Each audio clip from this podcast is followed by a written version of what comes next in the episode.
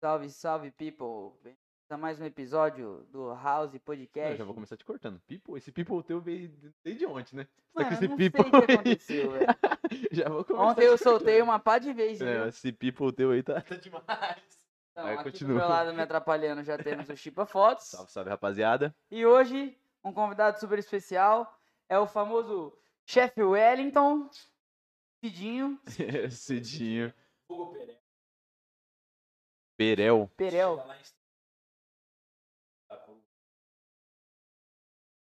Que barra. pai pegou. O Perelzão. Estrela do Oeste, pô, você é, você é de lá? Você é de, nasceu de lá? Estrela do Oeste.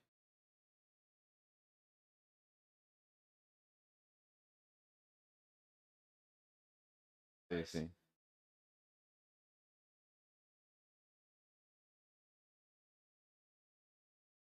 É, né? Você tem uma lanchonete lá, né?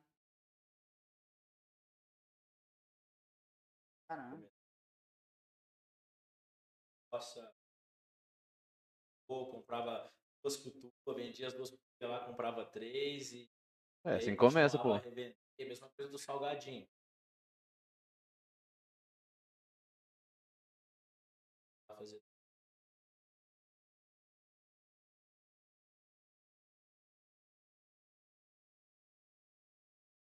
Net dele. Meu irmão. É, vendendo. Minuto, temos um problema técnico. Fala mais perto. Tá tudo erguido aí? Tudo certo? Então, ergue mais um É, pouco. não então. tá. Alô, alô, alô, alô. Hã? Ah, dá uma levantada. Você fala assim? Assim? Alô, alô, alô. Tá ouvindo aí? Mano, a transmissão tá lagando ou é, ou é o computador aqui? Alô, alô.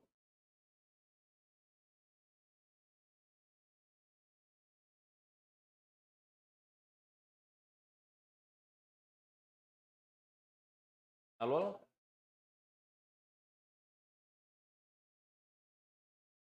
É, realmente. Realmente tá com.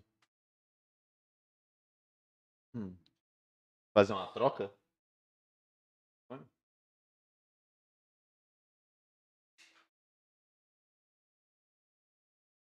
Ah, Tentar, ué, pelo menos.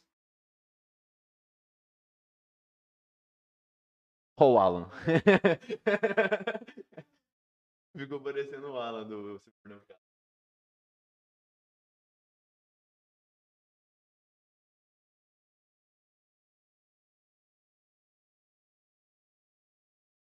É só o cabo.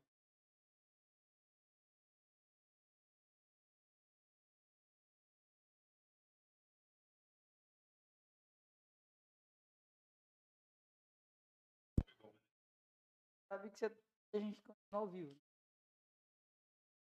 Testa aí, vamos ver. Ó,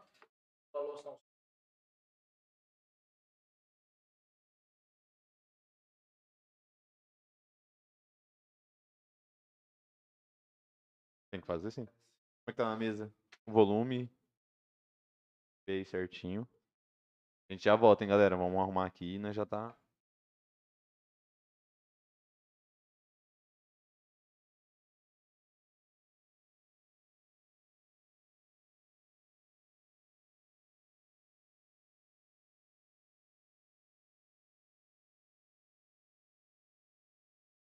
Som, som, som, testando ao vivo.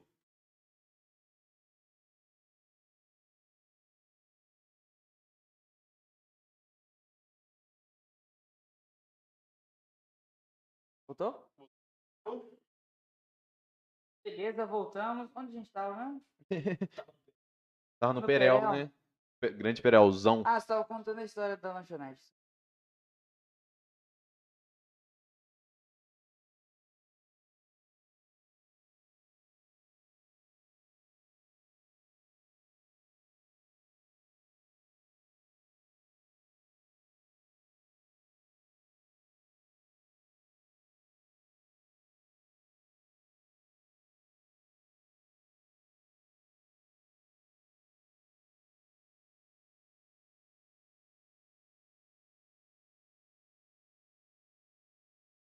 Foi ótimo. Na verdade, pra mim lá me reinventei, coloquei delivery, não tinha delivery, coloquei, tirei o álcool, tirei cigarro, tirei pinga, impulsionei a venda do suco, água de coco, uma coisa mais, mais natural e deu muito certo. Deu muito certo. É, minha mãe continua ajudando, minha mãe ainda que cozinha, né? Ela que faz os salgados. É, E sua mãe tá com quantos anos? ela tá com 58 anos. Nossa, é batalhadeira. Nossa, Famosa guerreira. Deus. A gente fala que trabalha muito, trabalha no Dubai, trabalha lá no bar. Hum. Eu acho que eu tive um espelho dentro de casa ali que meu pai e minha mãe Não tem como. construíram aquilo, né? E hoje eu acho que eu não consigo construir um balcão daqueles que eles fizeram, todas as coisas tá difícil. Eu falo, "Meu, como é que foi possível ter feito isso aqui, né? É, é. É, são guerreiros. Persistência, É né? outra linha, né? Determinação e tudo mais. A gente tem muito orgulho, muito orgulho. Começamos bonito. Gostei. É, já começamos com história. Ô, Bota o patrocinador na TV. TV. Obrigado. Aí, tamo E aí, mas conta aí um pouco da, da sua história, como que foi, né? Você ficou fora do Brasil. Então, Ó, pra quem, desculpa interromper, pra quem não sabe, o chefe Guevara, ele atualmente trabalha no Dubai, no Dubai. Grande Dubai. Melhores almoços de domingo que tem. Oh, Não É tem isso como. Então, foi aqui que começou. Molecão de 18 anos, né? Estrela do Oeste. Comecei a querer fazer medicina veterinária aqui em Fernandópolis, não em Castelo na época ainda. E nunca gostei muito de estudar. Então, É como nós. É, no meio do ano o pai falou assim, ó, vamos lá ver aquelas notas lá, como é que tá. E eu falei, puta. Liguei pro meu irmão, meu irmão já tava na Inglaterra, né? Meu irmão ele foi com 21 anos, ele que explorou, na verdade, ele que foi o guerreiro, assim. Saiu do Estrela do Oeste com uma mochilinha nas costas, a passagem desceu lá, conseguiu o serviço, enfim. Eu fui depois, né? Mas já cheguei lá com cama arrumada, lençolzinho, três trabalhos arrumadinho, ele já tinha feito meio de campo, já tinha podado tudo. 10 e faixa. É, e aí eu queria fazer medicina veterinária, porque montava em boi, né? Vida de cowboy. Mas era muito difícil, cara. Uma Sim. cabeça de cavalo com 300 alfinetes, tinha que colocar o nome naquilo tudo. Eu falei, não, não vou dar conta. Meu irmão me ligou e falou, ó, você não vem pra cá? Eu falei, nossa, eu tinha uma vida tão boa aqui, né? De casa, estrela do Mãe, oeste, pai. mãe, pai, lavada. Falei, não, mas é pra escapatória, né? Não tem como decepcionar meu pai desse tanto. Aí meio ano pagando aí, na época era um absurdo. E ele já tava ruim das pernas. Tinha acabado de mandar meu irmão pra Europa. Falei, ótimo, vou. E fui, fui pra Inglaterra. Fui pra Inglaterra com 18 anos e meio aí, cheguei lá. Fui muito despreparado, não sabia falar inglês. Falava hot dog, não sabia que era o quente, que era o cachorro. Não sabia nada, não sabia nada. Burra de inglês pulava um muro na escola. E até com as roupas, né? Fui com roupa normal, passei muito frio. É, passei fome lá com dinheiro no bolso. Passar fome com dinheiro no bolso porque não sabia falar. Tinha vergonha de entrar no lugar, porque sempre você ia comprar alguma coisa, a mulher falava, Jonah, bag, você quer uma sacolinha, alguma coisa, ali, eu ficava com uma vergonha lá com a mulher de trás, olhava pra frente, falava, meu Deus do céu, vontade de sumir daqui. Perdido. Então eu ficava com fome. E cheguei, fui lavar prato, né? Porque a gente não.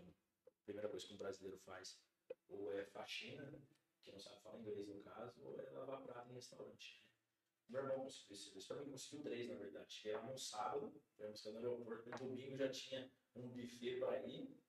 Saí desse buffet na segunda de manhã, já ia limpar uma farmácia que chamava Boots lá, que era. A gente fazia o cleaner, né?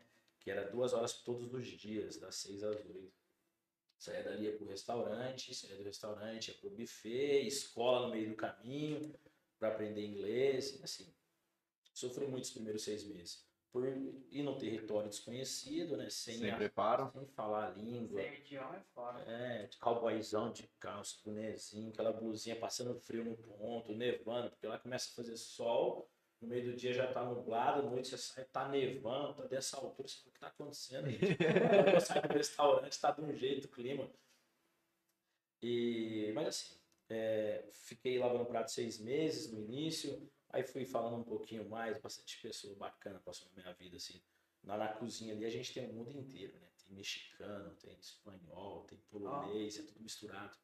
misturado com brasileiro. Isso é bom, cada um aprende um pouquinho, pô. Isso, e vai dividindo, cultura diferente. Cultura diferente. Isso que eu falo, às vezes eu acho que todo mundo tinha que, não precisava nem ser para a Europa, né? Mas para qualquer lugar, Peru, Argentina aqui do lado, para ter essa base, né? Essa cultura, uma nova língua e tal, esse novo desafio, é sobrevivência.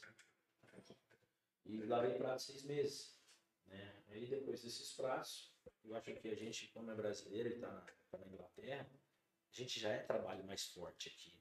O brasileiro é mais sacudido do que o europeu. Ah, o europeu é mais preguiçoso. A gente já pega mais no. Pega uma limpada. É, e por não estar na zona de conforto, você tá fora de casa, você fala, não, vou atropelar, né? E pau na máquina. Então aí você se destaca, né? Você destacava mais fácil. E comecei já a virar líder da equipe. Tinha cozinheiro lá de 30 anos, 25 anos de casa, né? Sempre mais antigos do que eu. E, e aí foi aprimorando. Fui, fui gostando daquilo. Porque no bar aqui em casa, Estrela, ficava mais na parte da venda, né? ali levando um salgado aqui, outro ali, limpando uma garrafa. Meu pai, mas nunca, nunca tive contato com a cozinha. Minha mãe viveu dentro da cozinha, né? Mas eu não tinha, sabe, essa vontade. Eu não gostava nem do cheiro do óleo, da gordura que ficava na roupa. Minha mãe passava pela. Eu nem, nem gostava disso. E lá na Inglaterra, porque é, é diferente, sabe, a gastronomia na Europa. É isso que eu tô tentando trazer aqui pro Dubai, sabe? Até planejado, sabe? Tem um momento, a gente consegue eu acho que eu, eu, me identifiquei com a cozinha mesmo quando eu vi o trabalho de um chefe francês, sabe? Ele tocava as pessoas pelos pratos, sabe? Transformava tanto ingrediente, tinha uma pesquisa tão grande que ele falava comida é lembrança, comida é afeto, né? Comida é memória. A gente consegue fazer a pessoa voltar lá na casa dela, a avó dela já faleceu, consegue sentir o mesmo sabor. E o cliente também. O cliente lá, ele dá muito valor nisso, né? E no restaurante a gente tem um chefe que realmente pensou para fazer aquele prato, tem todo um carinho, tem todo um treinamento. Então é recíproco isso daí lá. E comecei a me apaixonar por isso, sabe? Essa forma de, de, de falar, não, não é só comida. O cara tá comendo isso aí, dá um momento para ele dentro do restaurante, né? E, me apaixonei. Perguntei para ele como é que ele soube, né? Como é que ele soube se ele queria mesmo fazer isso daí da vida dele, cozinhar pro resto da vida. Ele falou, eu não soube. Simplesmente, eu sinto comigo que eu comecei muito tarde trabalhava num banco, era gerente de um banco, e aí foi começar a cozinhar com 38 anos. Ele falou: Eu só acho que eu comecei muito tarde, então eu só sei disso, que é o que eu amo fazer. E aí eu tentei, falei: Ah, vamos especializar, né? E fui para França, fiz um curso na Le Cordon Bleu. Fez um cursão, né? Cursão. Cursão. Aí voltei. E, e, e, sempre, e sempre passando por cozinhas diferentes. Ele mesmo já sendo cozinheiro, então, tipo assim, ó, você era o chefão daquele restaurante francês. Eu chegava lá, preciso de um serviço, tinha um curso e tal, mas não, não tô precisando. Eu falava, não, eu lavo o prato novamente, não tem importância, mas só pra estar tá na tua cozinha. Só pra ficar ali perto, sabe? Só pra sugar. Ganhava 6, 6,50 a hora, porque lá é pago por hora, né? Euro ou dólar? Dólar? É Libra. Libra? Libra. Libra. 6,50 Libra. Não, mas você já tem um curso, tá? Eu falava, não, não tem importância. Ficava ali, sugava ele um ano pegava tudo que ele tinha, sabe? De experiência, o jeito de falar, o jeito de mandar, a liderança. A mesma coisa da, da, da engenharia do restaurante, da engenharia do cardápio. Né? Depois passava para outro, sempre trabalhei em dois restaurantes ao mesmo tempo. Sempre num, num de manhã, das 8 às 4, e daí saía do outro, entrava nas 5 e até meia-noite. Por dinheiro, né? Gasta menos e tal, e por, por querer aprender mesmo. Né? Eu acho que o, o curso por si não foi nada, sabe? curso você vai aprender, o que você põe no YouTube aí, você fala, quero cozinhar um bife Wellington. Te dá tudo para você cozinhar. Né? Mas né, a cozinha não é só isso, né? Mas a cozinha não é só isso. É isso. Então, eu acho que o curso assim é mais para ter um papel.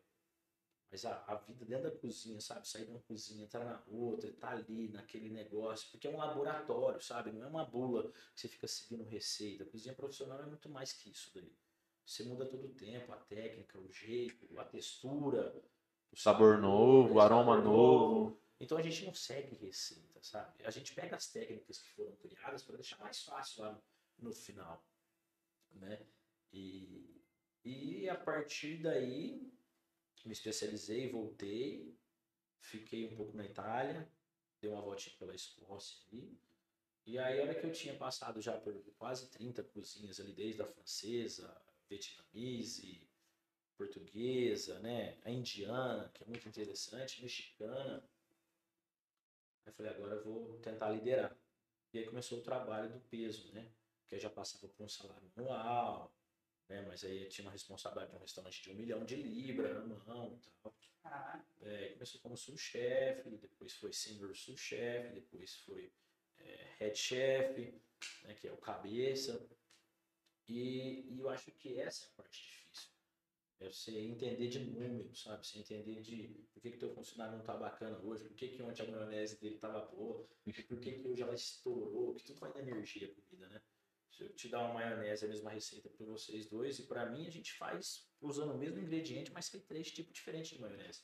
Três sabores diferentes, três consistências diferentes. E, e com isso daí, eu peguei e falei, agora já tô, com salário bom, Tava com salário de chefe de cozinha. Já fazia uns três anos de Europa, mais ou menos, que eu tava. Voltei, fiquei um mês aqui. Falei, cara, mas o Brasil, acho que porque eu não queria ficar para Rio Preto, assim, em São Paulo, sabe? Eu queria sair de Londres, mas para fazer, para o pessoal aqui de Estrela, Fernandópolis, Votuporanga, ter acesso a essa comida, acesso a essa técnica. Não estava satisfeito aqui, não era. Voltei. Fiquei mais cinco anos lá. Aí esses cinco anos só foi em cozinhar mesmo. A gente cozinhou num buffet para para celebridades tal. Aí foi outro estilo de comida, um estilo que eu não gosto, né? Que é uma comida, aquela comida que você olha assim, você fala, nossa, tá uma delícia, era que você põe na boca. Só cara, você fala. É, só cara. Que é comida europeia, né? Não tem sal, é uma comida mais light. Eles têm um paladar um pouco mais, mais delicado. Vim pra cá comer uma feijoada nossa, vocês estão mortos. Isso não conta, Não não. conta. A gente é muito mais tempero, né? A gente gosta de tempero, né? Muito mais Eu gordura. sempre reparei nisso mesmo. É, lá, lá eles estão com aqueles pratinhos, né? A gente faz ali menu degustação, manda 15 pratos, mas 15 pratos que é uma colher. É uma colher. Então não é essa, não é essa cozinha que eu gosto. Eu gosto da cozinha caipira, né? Montada de uma forma diferente, mas com sabor presente, sabe? Uma coisa rica, bem servida. A gente é muito gentil, assim, muito generoso. Eu sempre coloco uma batatinha mais do que eu Pelo amor de Deus, no restaurante, um tanto de batata. Fala, vou colocar mais duas, mais três. Quero que eu vou meter uma pilha assim. Mas é, é meu perfil na cozinha.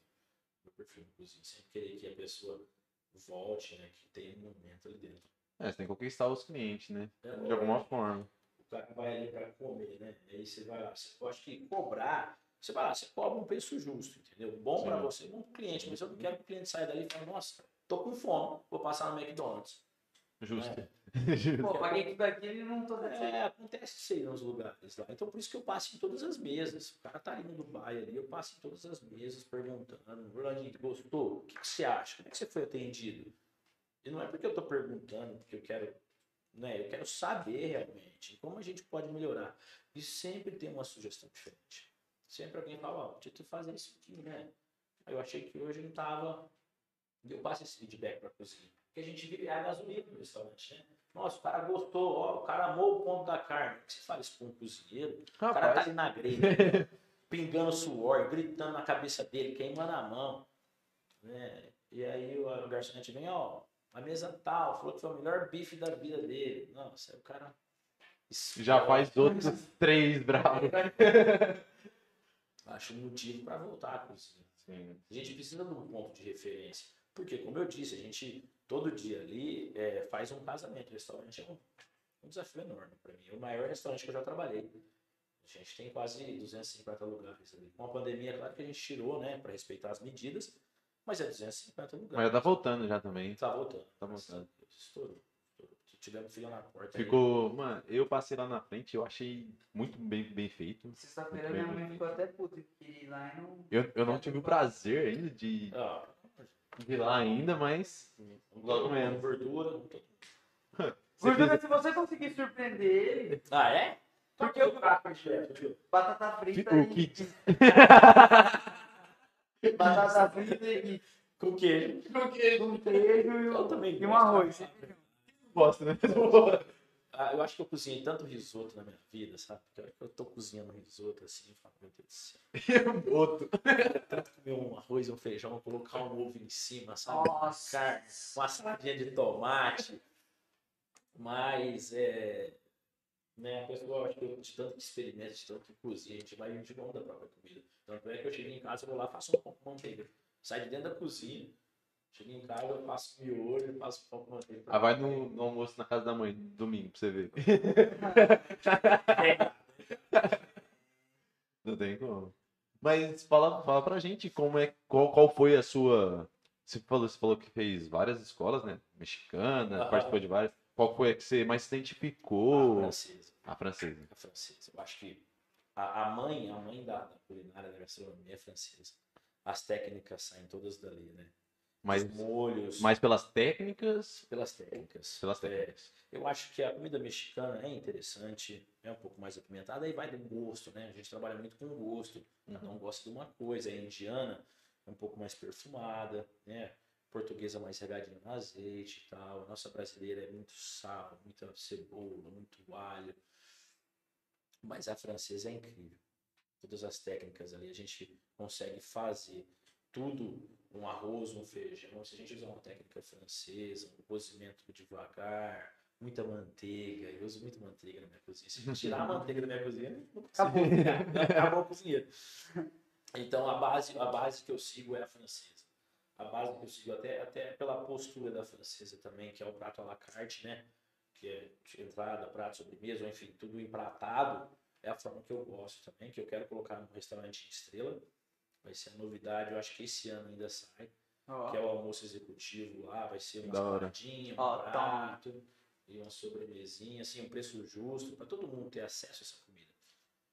É o que você, é o que você paga, né? Não adianta eu, querendo ou não, vou no mercado, vou lá comprar um quilo de cebola no mercado, vou pagar 4, 50, 5 reais. Sendo que eu tenho uma transportadora, que vai me trazer o saco de cebola por 2,50. Então, o que, que acontece? Eu uso a técnica comprando bem, né, e consigo fazer um prato de 16 reais, 15 reais, acessível para todo mundo, que é o preço de dois salgados, uma coca, né? Então, é, eu acho que é a boa compra. Boa compra. Então, investigar bastante, sempre tem coisa em promoção. O frango está em promoção. Opa, vamos pro frango. Carne de porco abaixou. Vamos pro porco. Né? E aí, os meus cardápios são, são, eles saem dessa forma. né? A gente pesquisa, vê o que está tá na promoção, o que vai estar na promoção. A gente tem que trabalhar com adiantamento de cardápio. Né? Ah, pensei que eu vou fazer um estrogonofe, vou lá e faço ele hoje. Não, tem um estudo sobre isso. Existe uma linha de produção, então a gente vai, cria, chama os cozinheiros lá do Dubai, inclusive eles estão assistindo. Um abraço pra eles. Um abraço aí, galera. Um Valeu. abraço, equipe da Cozinha do Dubai. Esse pessoal aí é tesão, né? Sabe? As coisas saem porque cada um tem um perfil, uma característica, e é muita alma tem ali. Então é isso. Faz um prato, estuda, cria e aprova, reprova, tenta de novo. E nunca. Cozinha é isso, né? É, a É, gente demora três meses, cara. Três meses, às vezes dois meses, pra falar, nossa, você viu esse prato começou um bebê, né? E olha que gigante que tá. Mas todo dia, vamos, tira isso aqui, coloca isso aqui. Não, deu ruim, volta. E às vezes até o cliente se prejudica com isso, né? Fala, mas se era servido dessa forma, por que, que tá assim? Mudou do nada. Mudou do nada. Então existe um estudo atrás, sabe? E da compra é a mesma coisa, senão você não consegue servir. Quem vai pagar, quem vai pagar por isso é o cliente. Né? Se você vai lá e, e compra uma comida congelada, um quilo de batata congelada, que ela já vem cortadinha se você fritar, você vai pagar 12 reais. Aí você vai ali na distribuidora, você paga 2 reais numa batata fresca. Aí você corta essa batata, experimenta congelada e aí experimenta fresca. A fresca, pum, ganha longe. Você está pagando quase 10 vezes mais, né? 5 vezes mais. Então, se você pagou 12 quilos, você vai ter que vender teu prato mais caro. Então, o cliente vai ser prejudicado com isso. Então, tem que ter um estudo. Você fazer uma comida gostosa, barata e colocar uma quantidade legal, né? Para o cliente falar, nossa, só um pouquinho, porque o cara pagou muito. né, Ele não quer cobrar muito, senão você não vai vir. Senão não tem retorno também, né? Não tem retorno. Não tem acho como, né? Tudo parte da compra, sabe? Parte da compra, do estudo, do teu cardápio, o que você quer fazer. Semana que vem eu vou fazer uma feijoada. Peraí, vou começar a pesquisar já. Vou começar, vai ser para quantas Acho- pessoas, onde está a promoção. Montar as carnes de porco barata. tá, Quem que vai fazer, como é que vai funcionar. E assim, assim. Eu não acredito que se o prato é bom, o valor paga. Então, tipo, só se for ruim, aí é caro. Agora, se você paga uma quantia alta, tá, entre aspas, num prato que é bom e que vai te deixar satisfeito, Eu também não acho. vejo não. É custo e valor, né? Quanto que ele que É, vai custo valer. Vai É. valer. Ainda mais aqui na nossa, na, na nossa região. É. A galera não. Se tem uma coisa que a galera não tem medo de investir dinheiro é em comida. Nem comigo. É verdade, é verdade. Aqui na nossa região. Fernandópolis, cara, é um palco da gastronomia. A gente Sim. tem vários restaurantes bacanas que o pessoal vai. O pessoal quer ir no melhor, quer ir no restaurante onde está sendo bem atendido, né? E paga, se tá gostoso e também se não tá, eles reclamam. Eu gosto disso aí, eles dão um feedback. Eles falam mesmo. É, tem, essa- mesmo. E eu, eu sou desse que você falou também. Isso daí eu sempre É. prefiro pagar 10 reais a mais, 20 reais a mais, 30 reais a mais. Comer bem. comer bem, né? Do que depois falar, nossa, mas ali era. Eu optei por 5 reais por ser mais barato. E vou gastar 5 de novo pra comer um salgado. E tá, mas eu acho que tá mudando, eu acho que tá mudando. O pessoal tá pensando mais dessa É, forma. a galera tá mudando. É, tá mudando. Estão ficando mais elitizados, estão querendo um melhor lugar, estão querendo levar companheiro, companheiro no melhor lugar. Porque não é, tudo, não é todo dia que pode estar saindo, né? Ah, eu vou- sai. Eu vou comer no Dubai direto. Aí o chefe até sabe qual prato que eu sempre quero. Não é kids, não. É o especial do chefe. Domingo, ontem tava lá. Ontem eu tava lá com a minha mãe e com meu Não padrasto. chama. Pergunta se ele chama. Não, foi minha mãe, foi com a minha mãe, não dava. Mandou uma mensagem pra mim, eu falei, daqui a pouco eu tô aí. Cheguei lá, já tinha ido embora. Tava uma Nossa, mas ontem na tava movimentado, ontem tava mesmo. graça. a Mas por fim, lá, você- véi, tem um combinho que é 50, 60 reais, vem entrada, prato principal, você não aguenta Gente, comer a sobremesa, mano. Você não Ó. aguenta. de quarta e quinta, R$ 39,90. É nada. Uma entrada, um prato e uma sobremesa. É incrível, cara. Às vezes eu falo, não, tá dando a comida. Eu fazia esse combo em Rio Preto há três anos atrás. R$ 39,90. E não servia metade da comida que eu sirvo aqui. Com a mesma qualidade, filé mignon, risoto, sabe? Então vai lá, é legal, uma entradinha, depois vem o prato. Então você passa a noite ali, você tem três experiências por R$ 39,90, velho. Cada um sai legal, você tá 13 vendo? reais. Aí, gordura, você come filé mignon? Quero ver não. Quero ver não. Serve na mesa comigo. Se ele não comer filé mignon, vai comer o quê? Eu A gente fiquei vai- pensando comigo aqui. A gente vai lá fazer um episódio lá, lá comendo um, Vai sim, batata um, um ancho. É filé, batata e e muito queijo. coca e queijo. Muito queijo. E arroz, Uma tem feijão. uma Arroz, tem Arroz feijão. e feijão. Branco. E aí no final de semana a gente vai para 54,90. Sexta, sábado, domingo, porque tem um fluxo maior de gente, né? Aí eu dou uma, aí eu dou uma, uma- dou uma ajustada no cardápio, eu coloco frutos do mar, né? Ah, E simplesmente eu subo por conta disso, porque eu tô pagando mais caro, tô servindo camarão, o ancho de vez Uhum. 1.200 gramas, como eu sirvo na quarta e na quinta, eu sirvo 250 gramas, faço um prato maior, né? Então aí já, já sobra o preço um pouco, mas nada que, que seja injusto também. Entrada, prato, sobremesa, um atendimento, um atendimento bacana. Nada exorbitante. Ah, Olha essa palavra. E a galera, e a galera fica, ah, vai no Dubai, é muito caro, velho. Não é caro. Você tá perdendo tempo que Você não foi. demais, bom. A gente Foi a fez... primeira vez ontem que eu pedi uma peça inteira. Ah, é? Na verdade, meu padrasto foi. Meu padrasto pediu. E, e tem, esse, tem, tem essa conta lá. Bom pra A gente caramba, tem, você tem é louco. porção lá de panceta, pancetinha com geleia de agridoce. Serve quatro pessoas, porque todas as pessoas mandam arroz, mandam batata, mandam molho. Serve- Então, faz a conta. dá Oito 20 tipos de molho. Purê os caralho. Verdade? Purê. Você já sabe, Nossa, na, purê com queijo é bravo. na né? próxima só, você chama nós. Não, né? Todo Tá mundo. hein? Alô, patrocinador! Acertar o rei. Nossa. Mas da hora, pô, da hora.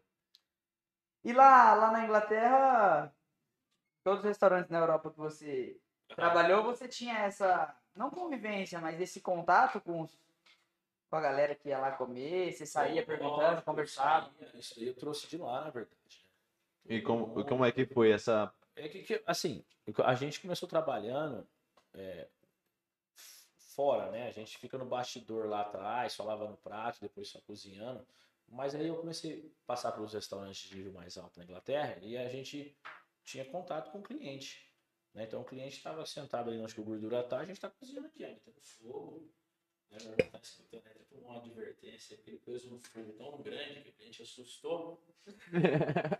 Não pode, né? Tem a wok, né? Que você coloca a gordura e você pinga um pouco de água. E tem uma alta pressão muito grande, faz aquele fogão bonito para tirar foto. Mas o dele chegou a estourar. Chegou A pipocar. Advertência. Hum. Então fica aberto, sabe? Fica aberto ao público ali, o cara tá te vendo, então aí a gente já começa. O cara reclamou, o prato tá voltando inteiro. Peraí, por que, que o prato tá voltando inteiro? Vamos lá ver.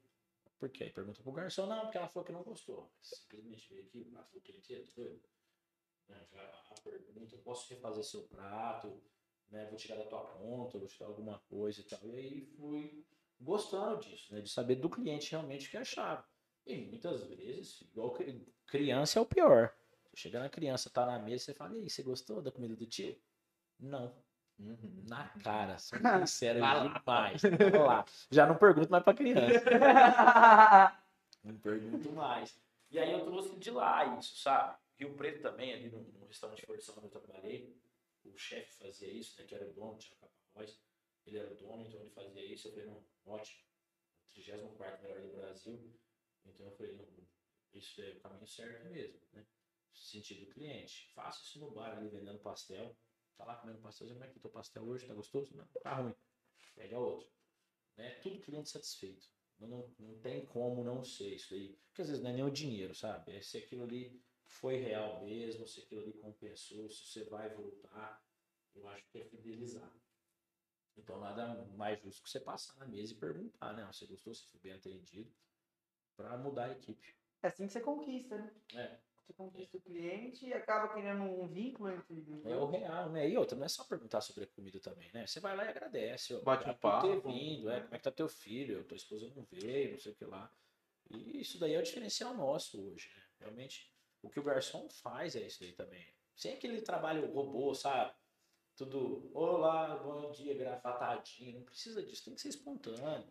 O cara trabalha o dia inteiro, certo? Porque nós estamos de pandemia, todo Ninguém- mundo estressado, sabe? Ninguém é de ferro, né? Ninguém é de ferro, isso, falou tudo, Sabe? entendeu? Então o garçom chega ali, ajuda na mesa, ó, tá tudo bem? Não, pode ficar à vontade. Pode trocar o prato? Pode. Quer pôr carne no lugar do porco? Pode também.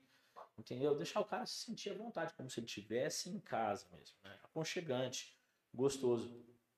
E, e, só, só voltando na Inglaterra, quando eu cheguei na Inglaterra, o, o, o inglês era tão fraco, o inglês era tão fraco, porque o chefe falava assim, Did you take your break? Que era, você já comeu? E meu irmão tinha falado pra mim, você só fala yes. Você só fala yes, você só fala yes, você só fala yes. E eu só yes, yes, yes, yes. Fazia uma semana que eu não comia. Porque o cara perguntava, you take your break? Eu, yes, corria dele. Tá ali bravo, corria dele toda hora, corria dele toda hora. Aí chegou um espanhol, fazia uma semana que eu tava ali, o espanhol tava chegando de férias, já trabalhava ali. E aí, tá tudo bem, e o espanhol a gente compreende um pouco melhor, né? Eu falei, ah, só não me dão comida aqui, né? Aí o chefe perguntou, you take your break? Eu falei, yes. Ele falou, o cara perguntou que negócio já comeu, você falou, yes. Aí não come mesmo, pô. Que brincadeira. Mas é isso. É isso. Mas aí, como é que foi a sua transição pro inglês? Você conseguiu uma transição boa? Nossa, bem, bem burrão, assim, sabe? Bem burrão. Bem burrão. Bem chucro, Não, bem chucro. Até hoje. A, a pronúncia muito lenta, muito errada. É, porque eu imagino que eles falam rápido lá, né? É, how are you? Não é how are you. Você chega lá com o negócio de how are you na cabeça, né? Que é como você está, eles não falam, eles falam how are you. Né? Então você fala, o que, que, que, você falou? É, e, e tudo em gíria também, né? Que você aprende uma coisa, né? Você não aprende gíria. Ah, tô com tanta fome que eu comeria um elefante. Aí o cara te fala isso daí na gíria, você vai traduzir, você fala, não, não faz sentido. né? Então, me perdia muito, me perdia muito com, com a língua inglesa. Mas eu fiz o curso, né? Então, a primeira coisa que eu cheguei lá, meu irmão já tinha pago um curso para mim, fiz três meses de curso com um professor inglês, então você aprende, você aprende, né?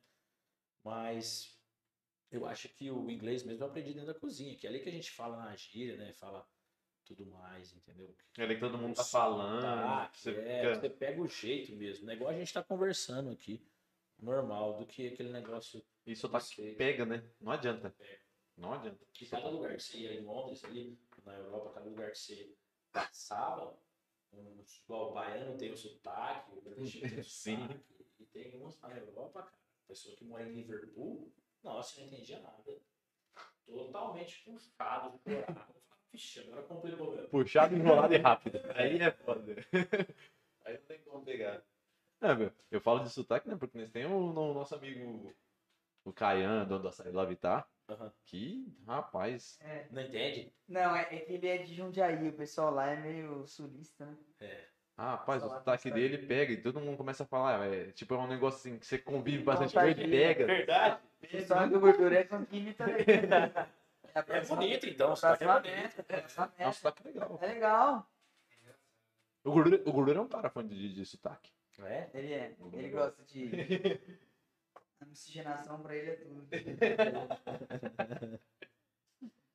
E aí você falou já que cozinhou pra famosos e tal. A gente, nesse buffet que a gente trabalhava, pra- era para judeu, né? Então a gente ia em festa de um milhão de real, cara. Festa de aniversário de 15 Só o. Rolls Royce desse cara. É, não, você é louco, nem entrava, nem via os caras, segurança pra todo lado, e mesa de gelo. Cheguei lá no outro dia cedo, a mesa tava derretendo ainda, cachoeira, tipo, umas coisas assim. Nunca vi, surreal, assim, meu irmão falava, que, é isso aí, velho? Né? E ali tinha boxeador, tinha jogador de futebol, e a gente tava no meio, assim, não que a gente tava lá como chefe hoje, montando um cardápio, não fazia isso ainda, né? Mas a gente ajudava como auxiliar, ele ajudava o chefe e tal, mas estava presente dentro dessas festas, hotéis, né? É, é, coisa muito, muito bacana, muito bacana. Aqui eu fiz alguns também, aqui no, no Flor de Sal, que é esse que eu falei de Rio Preto, e é bastante artista da Globo lá, Letícia Spiller, os jogadores de vôlei da Olimpíada já foram. Ah, que massa. legal, Bem legal. E assim, é legal, cara, que você vê na televisão uma coisa, né? Você chega. Pessoas incríveis, assim, elogia muito. Nossa, não, achei que eu ia encontrar uma gastronomia dessa aqui em Rio Preto, aqui em Fernandópolis, mas esse dia eu cozinhei pra bailarina do Faustão, tava aí no hotel, aí no Ramada, acho que ia fazer uma cirurgia e pedi uma comida lá no Dubai. Nossa, que legal. E ela teve um feedback super bacana, sabe? Falei, nossa, risoto é uma delícia e tal, elogiou a sobremesa, mandou a foto que tinha rapado tudo, Uhum. postou. Bacana. Aí é bacana. Pô. é bacana. E risoto é o teu forte. É, eu acho que é. Por fazer muito, né? Todo restaurante risoto hoje. né? Tá uma, Misotrofé. é uma praga. Risoto. Eu sou da time da carne ainda. É, Eu sou do time da carne. Ele gosta da carne grelhada. E purê, velho. Purê. Purê, nossa, eu gosto de purê pra caramba. Batata? Não tem nem o que falar. Tá, Tudo ou qualquer purê, jeito. frita. Qualquer jeito. Não Tá tem. maluco. Não, batata é coisa de outro mundo. E gosto do arrozinho também. Do branco. arrozinho. É, tem que ter um arrozinho por baixo, assim. Aí, É, assim, se eu fosse falar do meu paladar. pra sustentar, né? Eu gosto da sustância, é, eu ia falar isso, eu gosto da sustância, eu gosto do arroz e feijão. Né? Eu não sou, não, não sou muito chegado ali na mistura. A mistura tiver ali vai, entendeu? Mas tem que ter arroz e feijão. Sim. Se não tiver arroz e Ah, feijão. claro, eu acho que na mesa do brasileiro hoje é isso, né? É, não, não assim. falta. Sim. Eu, Arroz acredito, e feijão. eu acredito que não deve ter ninguém que na mesa não teve arroz e feijão de É, de famílias populares, assim. Eu acho eu Tem a galera que não come, tipo.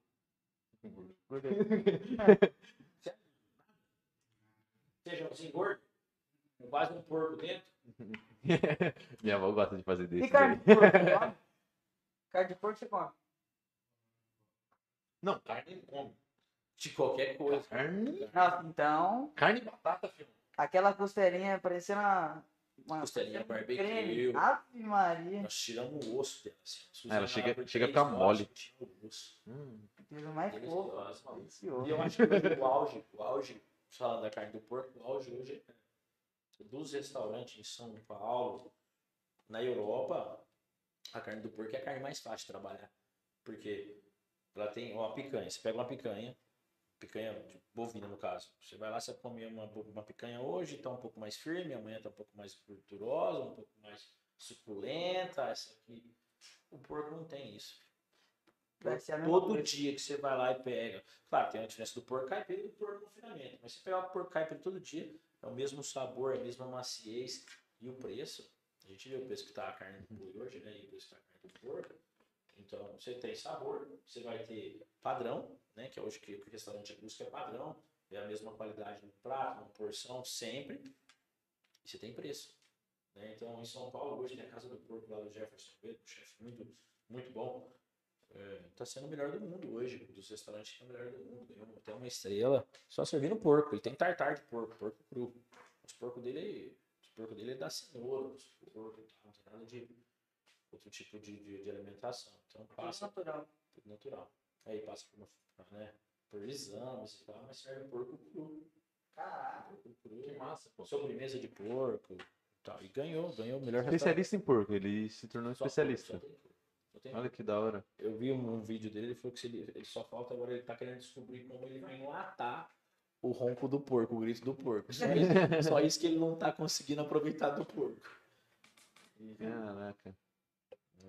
E outra, Natal é um, é um caminho diferente, né? Enlatado de porco, como seria isso? É. Eu acho que hoje é, a gente tem aí os frigoríficos, igual o do Estrela aqui, que é o que eu compro, do Estrela Alimentos, do Vadão, ele hoje ele tem uma, ele conseguiu fazer a linha dia a dia. Então, desde uma, uma porção, igual assim, eu moro sozinho, quero, não quero lá comprar um pedaço de cupim desse tamanho. Então, tem um cupinzinho fatiadinho, tem um porco, igual você falou, uma linguiça só e tal. Então, não tá precisando nem latar mais, né? Porque tá tudo ali, a costelinha defumada em pequena quantidade, em grande quantidade para fazer uma feijoada. É, né? Mas é o futuro, eu acho que é isso, né? Também a comida já pronta, enlatadinha. Acho que todo É. mundo vive nessa correria. Não compensa mais cozinhar em casa, com o preço que tá o gás, óleo e, e tudo mais. Hoje não compensa. Você vai fazer uma compra hoje é um absurdo. É. Aí você vai comprar uma marmita aí 10, 15 reais. Tem uma marmita boa, se dependendo da marmita, você até janta ela, né? Você almoça ela e depois você Já janta ela. aconteceu comigo várias É, então. Acontece com todo mundo. Acontece mundo. Você vai passar a comprar um salgado hoje e tal, amanhã vai comprar uma marmita. Agora vai lá no mercado, faz uma compra pra você ver e vai cozinhar pra uma pessoa. Hã? Se você compensa ligar o gás e tal, cozinhar, depois lavar essa frigideira e fazer, compensa muito mais você comer no restaurante da esquina, entendeu? Compensa muito mais você comer um salgado, às vezes, com o preço que tá as coisas hoje. Não, esses dias eu fiquei. Eu peguei Covid umas duas semanas atrás aí. Eu fiquei em casa e minha avó. Eu moro com a minha avó, né? E minha avó faz, faz comida todo dia. que ela Aquela casa, comida gostosa, gordura de vó. porco. É, nossa, maravilhoso. senti o gosto. Aí ela não tava, ela foi pra Rio Preto já tinha ido. Aí eu descobri no meio da semana que ela tinha ido. Era passar uma semana lá. Já ficou todos os dias já pra lá. Aí eu liguei pro Gordura, pô, Gordura, eu não aguento mais cozinhar, mano. Pô, eu tô comendo a minha comida todo dia, velho. Se eu pudesse, eu comprava comida todo dia, velho. É muito mais fácil, é muito, mais melhor. fácil. Muito, sai É. muito mais barato. É muito trampo, né? É que hoje o pessoal gosta de mais facilidade, né? Gosta É. negócio mais rápido. Praticidade. Porque hoje a vida é mais corrida, não é? Você tem que estar ali. Eu, eu vivo atrasado, cara. Eu vivo atrasado pra tudo. Guarda, não, tô atrasado pra lá pra bar, tô atrasado pra aqui pro Dubai. Né? Então, como é que você. Imagina uma mãe que tem duas crianças em casa, ou uma criança e tal, uma família que tem que trabalhar, voltar. E essas mulheres, elas fazem mágica. cara. Sim. São guerreiras demais. Eu acho isso surreal, né, mano? Minha mãe é zica. Tá maluco. Não Sabe, é? mãe? Pô, e sete filhos antigamente. Mas, Não tinha geladeira.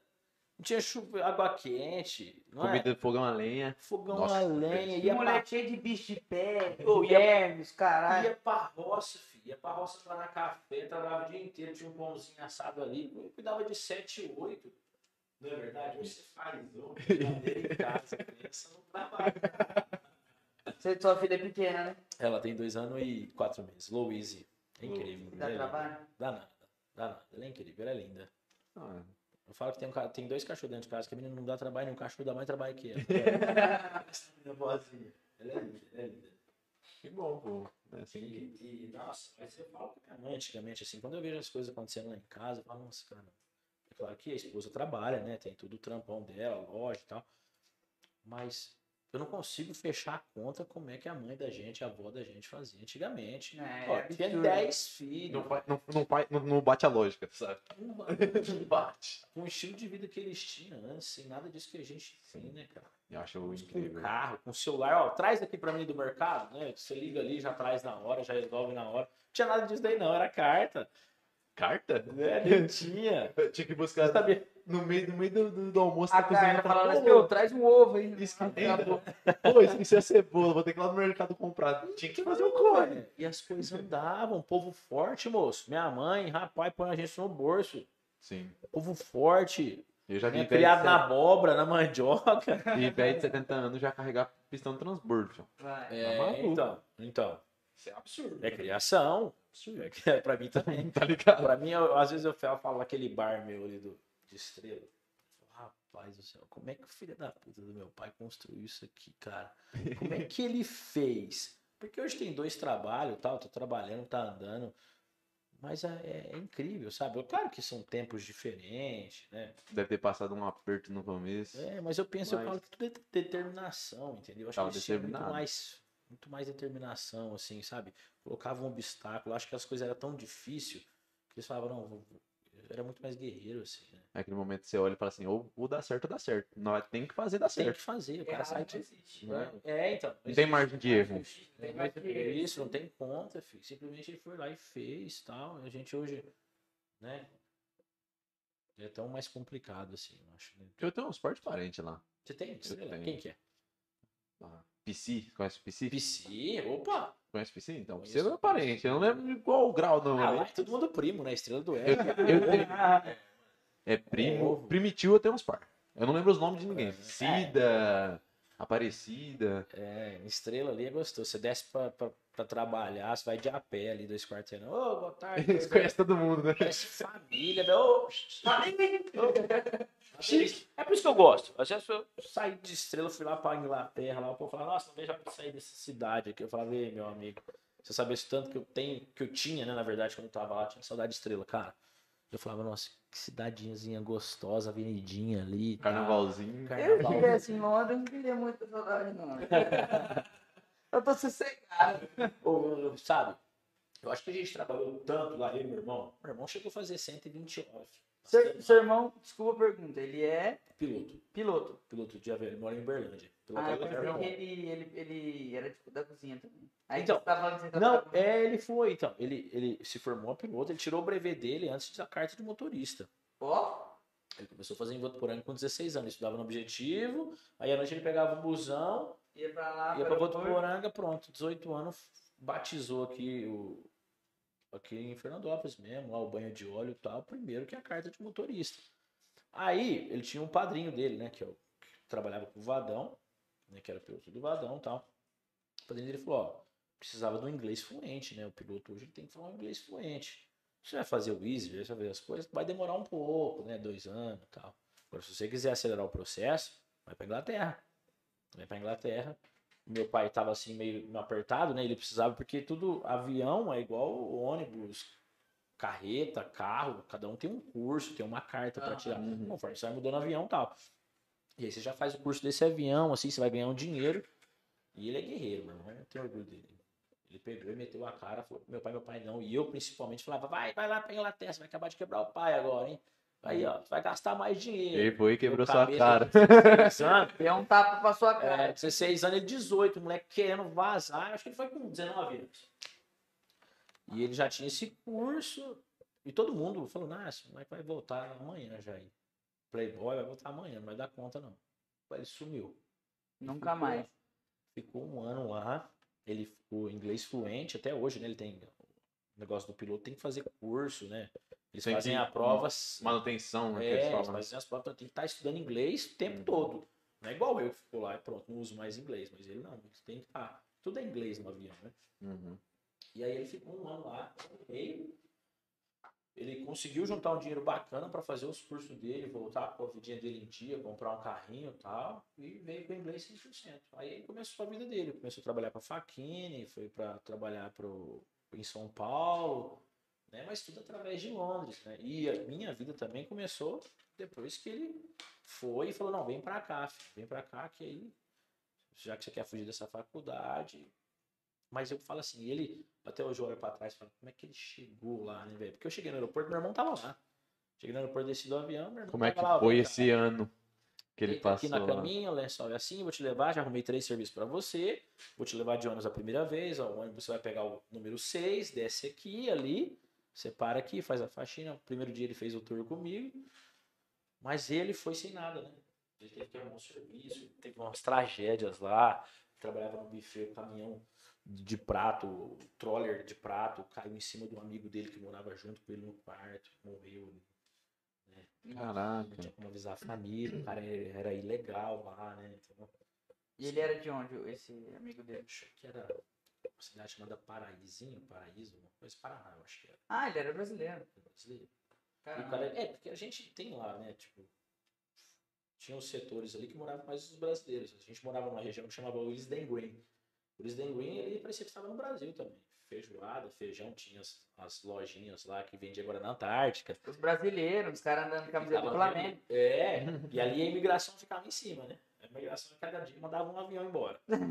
Porque já sabia que descia ali naquela. Descia ali naquele, naquele na- no trem ali, né? Então eles ficavam meio por ali, mas tinham setores, tinham os jamaicanos que moravam aqui, os espanhóis moravam, então cada um tinha uma, uma região ali.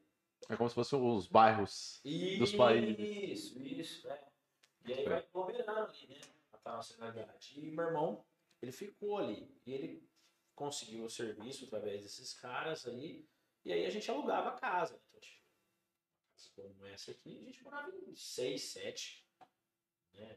Esse, esse espaço que já dividia em dois, já colocava uma beliche aqui, dois, colocava dois ali. Cada um pagava 100 libras por semana. E era um absurdo, né? Porque a libra tava 4,50, né? Ah, 4,50. Absurdo É. mesmo. Por semana? Por semana. Porque tudo lá vira em semana, né? É semanal Não lá? tem, não tem espaço pra você dar o calo. Tipo, aqui, ah, dá mais mês que vem eu pago. Não. Mês que vem eu Ah. pago. Mês que vem. Mês que vem. O cara tá toda semana lá. Toda semana você tem que pagar o aluguelzinho. Toda semana você tem que colocar o bus pass, né? Que é o passe do ônibus. Você pode carregar por mês, mas não tem como você carregar, andar e depois você pagar. Né? Ou morar e depois você pagar. Tem que fazer tudo antecipado. Tudo antecipado. Então o cara paga, ela passa na tua porta lá, ó, todo, todo dia, toda semana, segunda-feira. É, pega esse dinheiro, ao próprio gás era no cartão, né? Então você ia lá, tipo um cartão de celular, você ia lá e carregava na, na vendinha lá Ah. do lado e falava, ó, quero colocar 15 reais de gás. O cara tudo carregava, você pagava ele como se fosse crédito de celular. Aí você chegava no gás, colocava esse cartãozinho lá, ele tudo, 15 reais de crédito.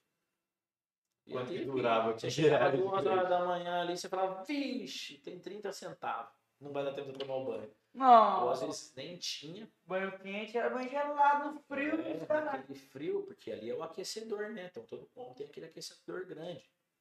Então dentro de casa, dentro do restaurante, é uma delícia. Todo lugar tem aquecedor.